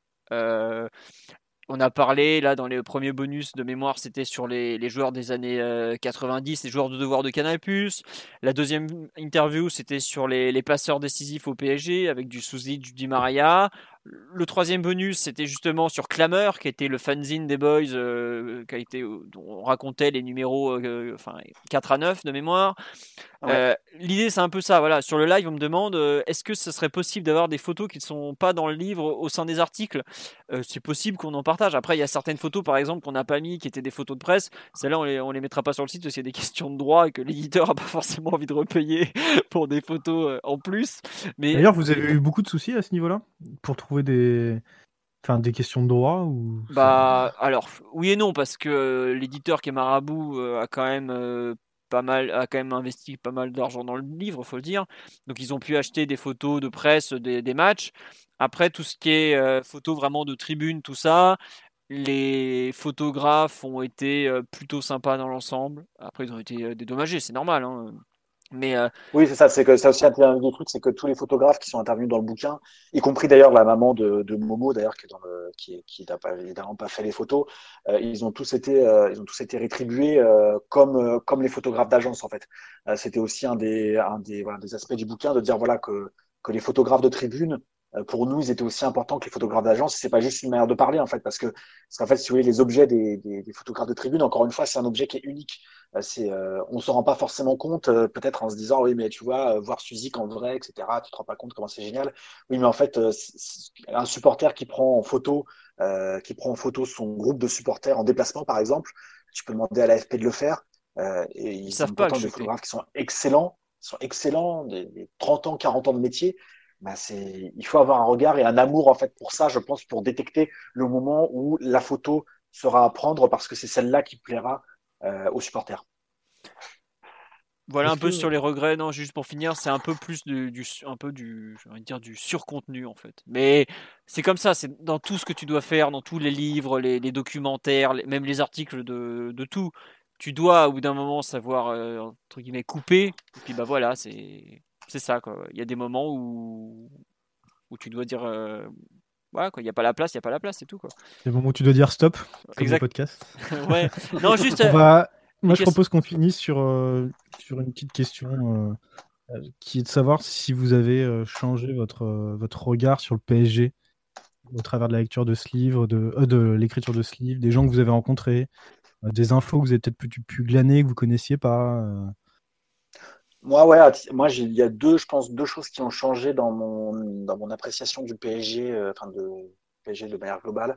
Euh, la première, c'est euh, c'est sur la période années 70-80, qui était une période que je connaissais pas du tout. J'ai pas forcément été un, un de ces supporters qui a beaucoup fouillé en fait dans dans, dans, dans l'histoire, enfin, c'est-à-dire de, de, fouiller vraiment, euh, tu vois, à l'archive près, etc. Tu l'as vécu, quoi. Tu t'es pas trop renseigné, tu as plus vécu que tu voilà, voilà, c'est-à-dire que tout, tout, ce qui est à partir du début des années 90, je m'en souviens, et voilà, c'est des choses qui sont ancrées en moi, et encore une fois, les sensations, elles sont euh, inestimables. Euh, mais je m'étais jamais, alors je connaissais évidemment Daleb, etc. Je me c'est pas la question, mais de, c'est à ce moment-là que j'ai compris, c'est en discutant avec des, des gens qui ont, qui ont vu ces joueurs-là, euh, que je me suis rendu compte qu'en fait, euh, maintenant, si je devais parler du PSG, si je parle pas de Daleb et Suzy dans une conversation, eh ben, je passe à côté d'un truc. Je, je, voilà, je, je passe à côté de l'objet PSG. Et il y a l'autre chose aussi, bah, moi qui a été beaucoup, qui a été euh, bah, toute ma vie à Auteuil, j'ai dû faire peut-être trois matchs seulement en dehors d'Auteuil dans toute ma vie. Euh, ça m'a permis aussi d'écouter des personnes qui étaient à Boulogne. ça m'a permis aussi de, de, de, changer, de changer mon regard non pas négatif positif, mais plutôt pour comprendre un petit peu comment cette tribune vivait. Je l'ai comprise, notamment en faisant parler les supporters qui étaient là dans les années 80. et, et c'est vrai que voilà, ça, il y a un, ces deux trucs-là en fait, mais qui d'ailleurs rejoignent un petit ça se rejoint un petit peu d'ailleurs. Euh, c'est plutôt sur la période bah, que j'ai pas vécue. Euh, et ben ça m'a permis de comprendre certaines choses et de, de, de regarder un petit peu le, le PSG, euh, le PSG euh, différemment, un peu différemment. Ouais. Répète-moi la question, François. Excuse-moi, parce que je lis les questions en même temps sur live, parce qu'on va faire une session de questions-réponses en vitesse malgré tout. C'était quoi déjà le. Ah, qu'est-ce que ça a changé comme regard sur le PSG Ouais, est-ce que, est -ce que le livre a changé ton regard sur le PSG non, oui et non, dans le sens où j'ai redécouvert un peu des. J'ai revisité, redécouvert, repris plaisir à balayer certaines parties. Euh, il y a effectivement, en fait, ça m'a plus fait évoluer sur ma réflexion. Euh, tout, à l'heure, j'ai cité l'exemple de Louis, par exemple, qui m'a qui m'a fait beaucoup changer d'avis au cours des années. C'est un peu ça, en fait, c'est des, éléments, des événements que j'ai revus, revisités, euh, qui m'ont fait voir de certains matchs, certaines personnes d'une autre façon. C'est plus ça. Après, euh, j'ai pas de. J'ai pas fondamental. J'ai pas aimé plus ou moins le PSG euh, après le livre. Euh, mais c'est un peu ça. Des fois, ça me. Tu vois, un, un, peu ce que, ce que disait Damien juste avant, tout ce qui est années 80-70, tu les vois un peu différemment quand certains en parlent aussi bien. Ça, c'est un peu quelque chose. Pareil, euh, j'avais pas réalisé à quel point quoi, PSG Saint-Etienne de 82, pour moi, bon, euh, voilà, c'était le premier trophée, c'est cool. Borelli embrasse la pelouse, tout ça. Mais j'avais pas imaginé justement que, outre Borelli, il y a un peu cette bascule qui se fait à ce niveau-là. Ça, c'est vraiment ouais, un truc de, nouveau pour moi. Et aussi, ouais, non, vraiment des témoignages, un peu l'évolution du parc, euh, de, la, de la façon de supporter le PSG. un peu de tout ça, ouais. En fait, je trouve que ça a été un très bon complément à mon à mon quotidien qui est de traiter l'actualité du club. C'était sympa à, vivre euh, et, à revoir un peu tout ça, quoi. je trouve pour ma culture personnelle, par exemple, ça a été un, un, très bon, beaucoup de très bons moments. Puis discuter, se rendre compte un peu la place que tel ou tel a laissé, euh, la trace, etc., euh, etc. Voilà, François. Bon, bah écoutez, moi je pense qu'on a fait à peu près le tour. Philo, si tu veux répondre encore à quelques questions, peut-être. Ouais. Euh, alors, euh, on va faire. Alors, on nous dit quelle est la meilleure façon d'acheter le livre pour vous d'un point de vue financier? Euh, en étant tout à fait honnête, il y a un lien Amazon qui est sponsorisé entre guillemets dans les articles de Culture PSG. Mais si vous voulez l'acheter dans une librairie, n'hésitez surtout pas. Voilà, je dirais ça comme ça. Euh, honnête, franchement, faites tourner les petits commerces actuellement. Je pense qu'ils ont plus besoin que des 50 euh, centimes que je vais récupérer par Amazon. Euh, voilà. Ensuite, euh... je vous propose le PDF pour 12 euros. Alors là, t'as déjà, as, déjà été dénoncé aux autorités, à charge pas sur ça, c'est déjà consigné ça. Alors l'histoire des photos qui sont pas dans le livre, dans plusieurs articles, on va essayer. On nous dit de parler des nouveaux groupes du CUP. Euh, bah, comme je l'ai dit, euh, il y a une interview des parias, c'est la seule qu'ils ont donnée à un média ou à un livre depuis qu'ils sont revenus euh, au Parc des Princes. Donc je pense qu'à partir de là, on peut estimer que c'est déjà une belle place de, de données. on nous dit parler de la, il y a par exemple quelques vieux sticks de la caisse Steam. Je crois qu'il y a, je sais pas s'il n'y a pas une des écharpes aussi que Kozo nous a sorti de la caisse. Voilà. Ouais. Euh, est-ce que l'ouvrage est préfacé par Stéphane Guy? Non, puisque c'est un livre par les supporters du PSG, pour les supporters du PSG, donc cette personne restera à la porte. Et il, ne l'a pas reçu dans les envois presse non plus, au passage. Il a été cité, il a fait non, ça va pas être possible. Alors, est-ce qu'il y aura un événement autour du bouquin si les conditions sanitaires le permettent? On aimerait énormément, mais vraiment énormément, faire des séances de dédicaces. En plus, il y a plein de gens qui m'ont demandé et tout. Ça m'a vraiment fait super plaisir. Aujourd'hui, honnêtement, c'est pas au programme parce que bah, tout le monde est confiné. Que imaginez un événement comme ça où il y a des allées-venues dans tous les sens, euh, voilà. Damien, il n'y avait rien de nouveau du côté de l'éditeur à ce niveau-là. On est toujours au même point, malheureusement. Bah non, c'est vrai qu'en plus, euh, on le co-signe le bouquin, donc pour, le dédicacer les deux, en plus, ça va être compliqué parce qu'on n'est pas, on n'est pas dans, la, même ville. Euh, et, euh, euh, honnêtement, après, si, comment dire, si les conditions sanitaires le permettent, on l'organisera soit dans une librairie, soit dans un bar, pour être très clair, euh, plutôt en plutôt, euh, enfin, dans un bar parisien. Euh, mais c'est pareil, c'est quelque chose qui doit qui doit s'arranger. Je pense que ça se fera évidemment pas pour la sortie du bouquin. Si, ça doit se faire, j'imagine, ça se fera plutôt en janvier, en janvier ou en début d'année. Quelque chose qui se fera a posteriori. voilà pour pour marquer le coup parce que c'est vrai que bah, c'est quand même deux ans et demi de, de boulot. Donc à titre personnel, je pense que Philippe c'est pareil, on aimerait bien bah, marquer le coup par un truc un peu voilà un, moment euh, physique, j'ai envie de mm. dire. Euh, mais voilà, le, voilà pour l'instant, c'est vrai que c'est quasiment impossible. On a essayé de voir, mais c'est rien. C'est même pas responsable d'ailleurs. On n'a pas envie d'être un cluster, si tu veux, euh, sur Twitter, de nous dire regardez la sortie du bouquin, ça a créé 64 Covid. ça ferait pas la meilleure des, des promos. Déjà que le PSG s'est fait taper sur les doigts après PSG Dortmund, on va éviter ça au club. Voilà. non, autre question sur live, on nous dit est-ce que vous avez l'emplacement des groupes du parc aujourd'hui? Oui, on a fait un plan du parc où on a remis à peu. Il y a combien? Il y a 45 groupes au total, euh, non Si je me trompe pas, le. Euh, faut demander à Alex qui est sur le live qui s'est tapé le... le, design et tout ça. Mais oui, en gros, euh, il y a le plan avec les emplacements des groupes du parc aujourd'hui est passé. honnêtement, on a redécouvert des noms au moment de il y a 40 groupes. Ouais, 40, 40 groupes. Voilà. Donc il y a un peu de tout. Euh, alors attendez, j'ai vu un autre. Alors dans son premier livre, Damien parle d'un rendez-vous avec toi. Est-ce que c'était pour ce livre? Oui, c'était totalement pour ce livre, le fameux rendez-vous euh, au départ à Châtelet qui s'est transformé en rendez-vous à Strasbourg-Saint-Denis. Euh, est-ce qu'il y a des regrets sur des personnes que vous n'avez pas pu interroger? On peut dire oui par rapport à la, au volume en fait, parce qu'on a interrogé un peu plus de 60 personnes. Damien, c'était quoi l'objectif que tu t'étais fixé au début? C'était pas 500 un ah, truc euh, irréel du genre? je, vais pas en parler, euh, je vais pas en parler en public. Euh, si c'était 500, mais en fait, alors non mais c'est pour être très clair. C'est infaisable. non mais en fait, non mais en fait, je pensais, il y a l'erreur fondamentale que j'ai faite, ce n'est pas d'avoir choisi le terme de, enfin le nombre de 500, c'est de croire qu'en fait, je pouvais faire les interviews en 20 minutes. Euh, et qu'on pouvait faire les interviews en 20 minutes en fait. Et on s'est tout, on s'est rendu compte qu'à partir du moment où on parlait à quelqu'un, euh, les interviews jamais elles n'ont duré 20 minutes. Euh, si elles duraient 45 minutes, on considérait que c'était une interview assez courte. et beaucoup ont duré plus d'une heure, une heure et demie, parce qu'en fait, quand tu fais parler un supporter sur sa sur sa sur sa vie de, de supporter, et eh ben ça dure jamais à 20 minutes. Ça dure entre, entre une heure et une heure et demie en moyenne. Donc évidemment, à Vendée, ben, on s'est retrouvé à, baisser le volume drastiquement. Et, euh, et, de toute manière, en fait, si on avait fait parler autant de gens, euh, quasiment chacun aurait pu avoir que quelques mots dans le bouquin, et donc c'était pas l'objet. Parce qu'il y a des témoignages, des fois, ils font 4, 5, 6, 7 lignes parce qu'ils sont, euh, sont fascinants, ils sont bien plus intéressants que ce qu'on aurait pu nous dire avec nos propres mots.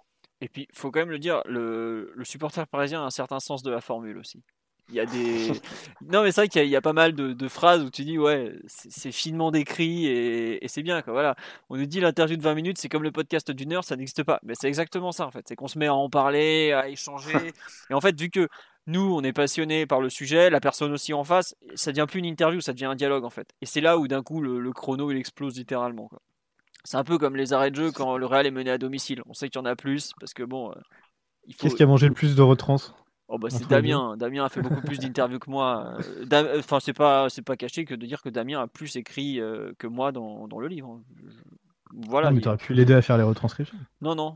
J'ai déjà celle des interviews de joueurs à, à faire. Il n'y avait pas d'autres transcriptions. En fait, c'était que c'était quasiment que de la prise de notes en fait. Donc du coup, euh, donc, du coup, c'était parce que si tu commences à vouloir retranscrire en plus là, Là, c'était le livre des 50 ans, il sortait pour les 60 ans.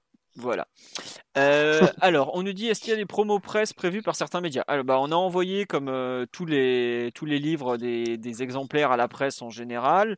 Après, normalement, on a une intervention sur France Bleu, si je ne me trompe pas, Damien, c'est ça? C'est ça, dans l'émission de, dans l'émission de Pierre Clément, euh, le 1er décembre, si tout se passe bien, de, je crois que c'est de 18h à 19h, je crois, en, en direct, avec tous les deux. Euh, moi en studio et Philippe à distance. Voilà.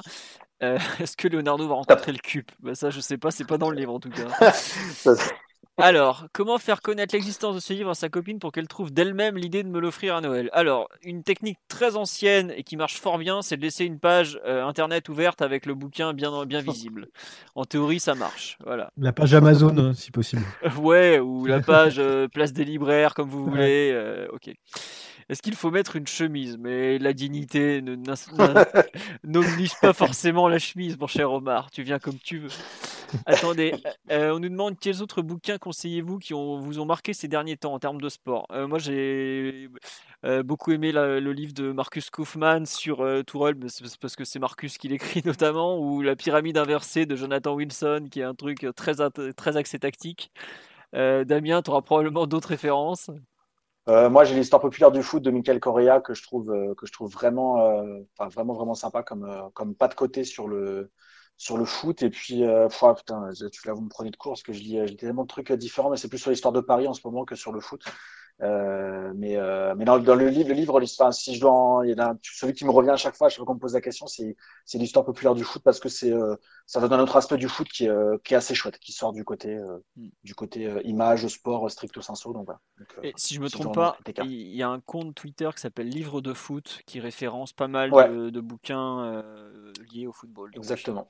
Et attendez, j'avais vu une autre vidéo, une autre question, pardon. Est-ce qu'après ce livre, on peut dire que Paris est une ville de foot? Bah, Oui, totalement.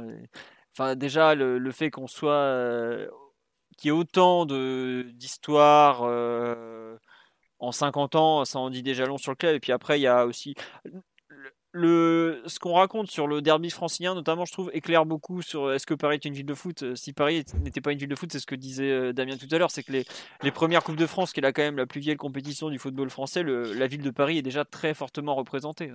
Ça, je pense que ça répond un peu à la question.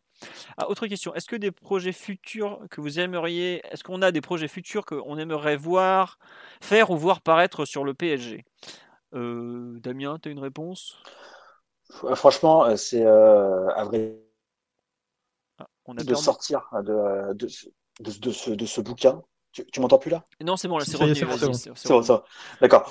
Non, c'est euh, en fait, c'est tellement difficile de sortir de cette séquence de, bah, de deux ans et demi, encore une fois, même si on n'a pas travaillé de manière intense pendant les deux ans, deux années et demie, mais c'est quand même quelque chose dont on parle et dont, dont on sait qu'on va devoir faire à un moment donné ou à un autre. Enfin, euh, enfin on savait le moment donné.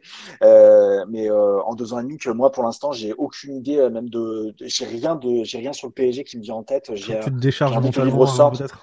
Ah, complètement euh, mentalement, oui, c'est ça. Euh, j'ai envie, voilà, que, que, le livre sorte, que les gens se, que les gens se l'approprient, qu'ils me disent euh, ce qui leur a plu, ce qui leur a déplu, ce qui, ce qu'ils aimeraient voir en plus, ce qui, voilà, ce qui, ces choses-là. j'ai vraiment, j'ai vraiment hâte en fait que les gens l'aient dans les mains. Euh, pour, euh, pour, pour voir les réactions, euh, pour pouvoir vraiment passer dans une autre séquence. Là, pour l'instant, je suis encore dans cette séquence-là de ce bouquin-là. Et, et, honnêtement, bah, ça a deux ans et demi. Entre temps, j'ai quand même eu un gosse, perdu mon papa, etc. Donc, c'est passé beaucoup de choses dans ces deux années et demie. On a fait le final de Ligue des Champions. Donc, voilà. Donc, c'est vrai, voilà, c'est, j'arrive pas pour l'instant à me dire, à me projeter dans quoi que ce soit d'autre. Même si bon, euh, mon rêve, c'est de faire l'interview, la biographie de, Marco Verratti, mais je pense, je pense Benoît Montou, mon éditeur, depuis, euh, depuis des, années et des années, mais, mais, mais je, je, crois, je crois qu'il me dit attends, finis déjà ce livre-là et après on verra pour la suite.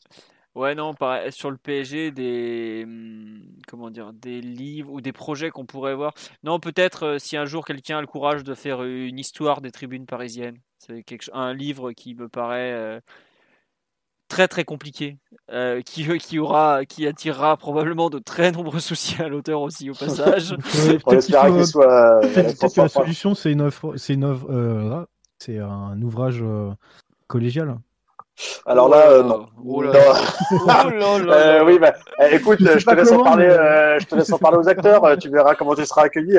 non, je pense que la personne qui écrit ce bouquin sur les tribunes parisiennes devra être basée peut-être à, Beijing ou, à Rio de Janeiro. mais, mais je pense que s'il est en région parisienne ou même sur le vieux continent, je pense que ça, ça sera assez compliqué pour lui. voilà. Voilà. on nous demande est-ce qu'on a un objectif minimum de vente? Non, franchement, euh, honnêtement. euh... non, après, non, mais c'est une situation, pour être très honnête, un, ça, bouquin, pas euh... la question que se posent les auteurs en général, c'est plus les, les, éditeurs qui se posent cette question. Ouais, voilà. Ouais, c'est ça, euh, c'est ça, honnêtement, tu te dis qu'aujourd'hui, c'est tellement difficile dans le monde du, de, de l'édition que quand tu vends plus de 1000 bouquins, tu es déjà, la plupart des éditeurs, ils disent, bon, déjà, c'est pas, c'est pas un four, c'est plutôt pas mal. Donc après, puis pour nous en tant qu'auteur, c'est difficile en fait de se dire, tu vois, on... en plus tu sais pas trop, euh, c'est très euh, nébuleux euh, le, nombre de ventes des livres. Quasiment personne sait vraiment combien, et, parfois même pas l'auteur d'ailleurs, combien de livres tu as vendu très précisément. Ça se sait sur fois sur 4 ou 5 ans, quand c'est lissé entre les stocks, les ventes réelles, etc. Donc c'est difficile de se fixer des objectifs là où on a peu de points de repère. Il y en a combien qui ont été imprimés c'est quoi 4000. 4000, c'est ça? Je croyais que c'était 3000. Pour vous dire à quel point. Non, honnêtement, le seul truc que moi que je vis, c'est plus un objectif de. Comment dire de, de cœur en fait.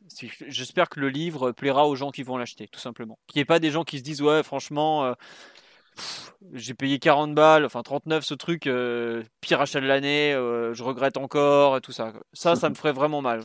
Est-ce qu'il sera dispo en digital? Alors là, je, je crois pas que ça. Alors, j'ai envie de dire, alors euh, oui, Hugo, il sera dispo en digital, mais honnête, très honnêtement, un des véritables, un des véritables intérêts du, véritables intérêts du bouquin, c'est l'aspect, c'est l'aspect visuel, c'est l'aspect photo, des photos qui n'ont jamais été éditées, tu vois, par ailleurs.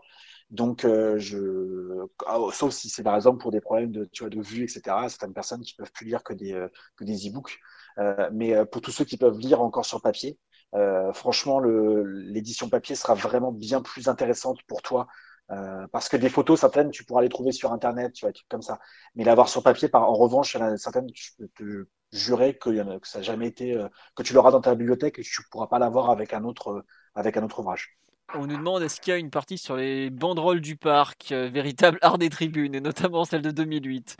Ah là là, cher Maxime, que tu es taquin. Il y a euh, des photos avec euh, quelques banderoles célèbres, notamment. À un moment, on avait voulu faire des pages, une page, je crois qu'on avait. Il y avait eu un début de projet sur une page ou double page avec que des banderoles, mais au final, ça rendait pas bien du tout. Donc, enfin, c'était un peu une banderole, c'est aussi lié à un contexte. Donc, c'est pas mmh. toujours évident de faire, de les enchaîner si t'as pas, comme tu dois expliquer le contexte au passage, c'est pas évident. Par contre, effectivement, il y a une, page sur une série de banderoles qui avait été sortie au Parc des Princes au milieu des années 2000. Donc, je te laisserai regarder ce que c'est et tu verras. Mais c'est pas. ouais. On en voit plusieurs endroits quand même. Oui, oui, non, il y en a pas mal au final. Mais il y a vraiment une page où il y a justement une explication un peu sur euh, l'idée derrière la banderole, enfin derrière les banderoles. Derrière les animations. Hein. Voilà, exactement. Et on nous dit, on nous demande la plus belle rencontre d'intervenants pour le livre. Damien, toi? Ah, franchement, euh, ça c'est ça c'est une question. Euh, vous voulez m'embrouiller avec les 59 autres? Non. non, franchement, franchement, franchement, franchement c'est pas c'est pas c'est pas pour botter en touche. les 60 personnes, franchement, qu'on a interrogées, euh, je, pourrais plutôt expliquer, alors là, euh, là, maintenant le podcast il est suffisamment long qu'on va pas le faire maintenant, euh, mais je pourrais expliquer pourquoi en fait les 60 personnes qu'on a rencontrées, pourquoi moi j'ai apprécié lire, les écouter ou lire ce qu'ils ont pu dire. parce qu'en fait, à chaque fois que tu parles avec un supporter du PSG, un véritable, non pas véritable, c'est pas genre ultra ou vieux ou jeune, etc. C'est pas du tout ça véritable, mais c'est un mec qui aime vraiment le PSG ou une meuf qui aime vraiment le PSG euh, euh, c'est comment dire, tu, quoi qu'il arrive, en fait, tu arriveras à trouver quelque chose de d'intéressant, de rigolo, de passionnant, de fascinant, de ce que tu veux. Et donc, il y a, y, a, y, a, y a pas quelqu'un, tu vois, qui va dans un domaine, il y en a un qui va ressortir plus qu'un autre, évidemment, mais, mais, mais tous euh, tu vois, euh, Dimitri, euh, qui, est, qui, est, qui est le PSG Fan Club, alors je sais plus si c'est pas Polynésie. je sais plus c'est quoi. Le Polynésie française, mais c'est une des deux villes, en fait. Il y a deux, il y a deux PSG Fan Club en Polynésie. Mais par exemple, lui, en fait, quand il nous raconte son PSG Barça de, de, 2000, de 2017 et comment en fait à 9h du matin il se retrouve parce que le match est à 9h du matin euh, il se retrouve à devoir bah, ne pas pouvoir utiliser le, le, le bateau qu'ils avaient loué entre eux pour pouvoir faire la fête après la qualif et qui rentrent chez eux, qui sont complètement démoralisés, que tu te dis que bah toi en fait bah, c'est la soirée, que moi je me rappelle je me baladais dans la rue euh, complètement vénère et que bah lui en fait il va commencer sa journée de travail. Euh, si tu veux en fait quand tu quand, quand as cette histoire là en fait bah tu pourrais dire oui mais il est loin et tout. Mais en fait c'est c'est complètement dingue de te dire qu'au même moment au même endroit bah il y a un mec euh, qui était au bord d'une plage et qu'en fait qui a vécu la pire le pire le pire moment de sa vie presque. voilà donc c'est pour chaque chaque supporter en fait il y a vraiment un truc il y a au moins un truc intéressant et la plupart en fait il y en a des dizaines. En fait, non, il y a une rencontre qui est quand même à part, c'est celle avec la mère de Momo. Pour euh, les photos de, de son fils euh, et tout ça, quand même. Ça, oui, alors c'est vrai.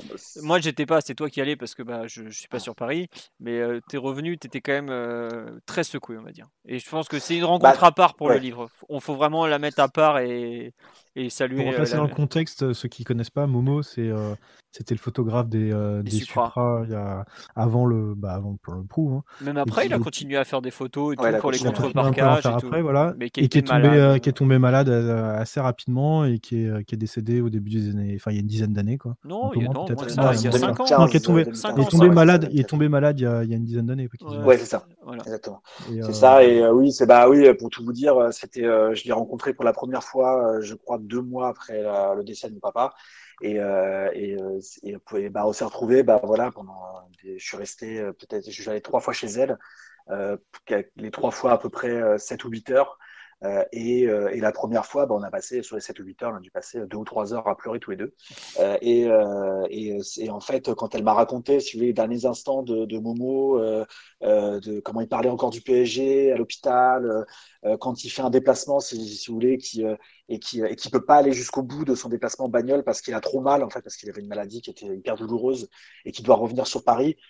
Ah bah, toi, tu es là, tu es supporter du PSG, puis on te raconte qu'il y a un mec qui, euh, qui, est souffrant au possible, qu'en fait, qui tente quand même un déplacement en bagnole tout seul, et tellement physiquement il ne peut plus, il doit revenir en arrière. Bah, tu, oui, euh, oui j'étais effondré. Euh, j'ai fait des, messages vocaux en veux-tu, en voilà à, toutes les autres personnes qui étaient autour de ce livre, l'éditeur, le graphiste, Philo, etc. Et oui, ça a été une rencontre qui était oui, qui, est inestimable. Et d'ailleurs, on, on, fait un encadré sur, sur Momo parce que, voilà, parce que c'est, oui, c'est une rencontre qui est, c'est difficile à raconter. Hein, d'ailleurs, c'est difficile de trouver des mots euh, exacts pour euh, dire ce que, ce que j'ai ressenti. Voilà, on pense à lui effectivement, comme tu le dis, Omar. Euh, non, juste une, une, dernière question, parce que ça fait quand même 2h35 qu'on a commencé le podcast d'une heure. Comment avez-vous sélectionné les 60 personnes interrogées? Alors ça... franchement, on va dire que il y a des, au tout début, bah, c'est des, des, personnes, certaines personnes qu'on connaissait ou des, ou des, ou des personnes à qui on a dit, bah, Philo et moi, on a, demandé autour de nous, alors, euh, toi, tu connais quelqu'un, toi, tu es fan de Paris, vas-y, tu, euh, j'ai bien aimé ce que tu pu raconter. Est-ce que tu connais aussi d'autres personnes, des personnes qui voulaient pas parler, mais qui disaient, par contre, lui, euh, il parle très bien, vas-y, interroge-le. Et puis après, ben, on a commencé à chercher, par exemple, on se disait, bah, il nous manquait des personnes qui ont vu tel ou tel match ou telle ou telle époque. Et donc, on a commencé à bah, regarder, voilà, par exemple, des fans de Suzik, par exemple, à un moment donné, on a cherché des fans de Suzik. et voilà. Et donc, et mais après, ce fan de Suzik, en fait, il a raconté d'autres choses qui étaient au-delà de Suzik. Euh, mais il n'y a pas une sélection, on va dire, euh, sur la qualité, euh, genre ceux qu'on n'a pas sélectionnés ne seront pas, sont pas de qualité ou quoi que ce soit. C'est plus au, gré des rencontres, au gré des, des interconnaissances. Il y a beaucoup de personnes qui nous ont été amenées par des personnes qu'on avait déjà interrogées aussi. Je pense même d'ailleurs à un bon quart de toutes ces personnes qu'on a interrogées. Ouais. Et puis après, c'est vrai qu'avec 60 personnes qui parlent beaucoup, un livre qui fait 250 pages, tu as certains intervenants qui vont revenir plus de fois que d'autres aussi, tout simplement. Quoi. Donc, euh, c'est pas forcément euh, la, En fait, la sélection, elle est assez large. Euh, justement pour représenter euh, un peu de, de, tous les horizons, ultra, pas ultra, présent au parc, pas présent au parc, jeune, vieux, il y, a vraiment un peu de tout. S'il y a des gens qui ont vu le premier match, on se doute bien que c'est pas ceux qui ont découvert le parc avec QSI par exemple. Voilà, c'est un peu tout, tout qui, est, qui est résumé là. C'est un il y a même enfin il y a une page notamment c'est une interview euh, père fils sur euh, tous les deux supporters du PSG et je pense que c'est un peu ça c'est un ouvrage un peu transgénération euh, parce que le PSG maintenant 50 ans ça commence à faire pas mal de pas mal d'années malgré tout même si tout à l'heure on était d'accord sur le fait que c'était un club jeune ça commence à être un club où il y a pas mal de choses à raconter et j'avoue que je sais pas si on fera le, le, bouquin du centenaire on sera plutôt jeune mais je pense qu'il fera plutôt J'espère qu'il fera beaucoup, beaucoup de pages en tout cas. Voilà. D'ailleurs, la dernière image, on voit, c'est un tifo de, de Teuil. Alors, j'ai plus le match en tête. C'est Ligue des Champions. Ligue des Champions, euh, Ligue contre Naples. Voilà, c'est ça.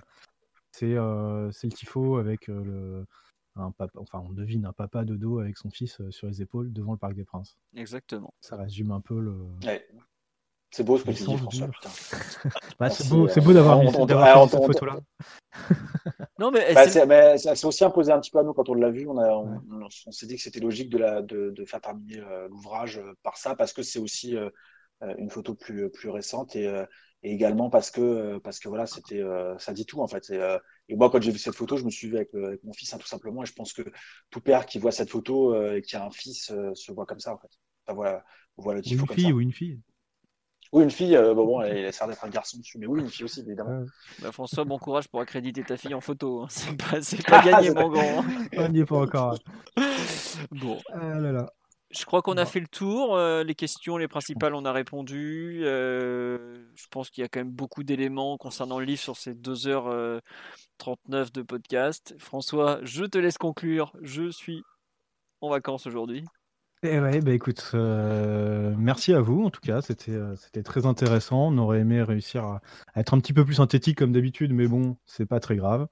Euh, on se retrouve, enfin, on retrouve, on te retrouve Philo lundi, j'imagine. tout à fait, lundi avec normalement l'équipe habituelle, parce que pour une fois vous aviez Omar et Simon dans les commentaires du live YouTube et pas en train de parler. Euh, visiblement, ça donnait envie à beaucoup de gens de, de lire l'ouvrage, de l'acheter et autres, donc euh, c'est super. Et puis bah, c'était le but tout simplement. Et si vous savez pas quoi offrir à des proches qui sont fans du PSG pour Noël, n'hésitez pas. J'espère que ça leur plaira, mais normalement euh, il y aura, euh, il y aura de quoi lire en tout cas. Normalement il y aura forcément une partie qui leur plaira, euh, oh, avec 250 pages aussi exhaustives tout de même. Voilà. Écoutez, Bon, merci au- à la centaine de personnes qui est encore avec nous. ouais, les Et fidèles. puis, bah, bonne, euh, bonne nuit à tous. Merci, euh, merci Damien, merci, euh, merci Philo. Allez, Bah, merci. Merci, merci, pour toutes super. vos questions. C'était vraiment un grand plaisir de vous répondre. Ouais, c'était chouette. Voilà, bonne nuit. Bonne soirée à Salut tous. tout le monde.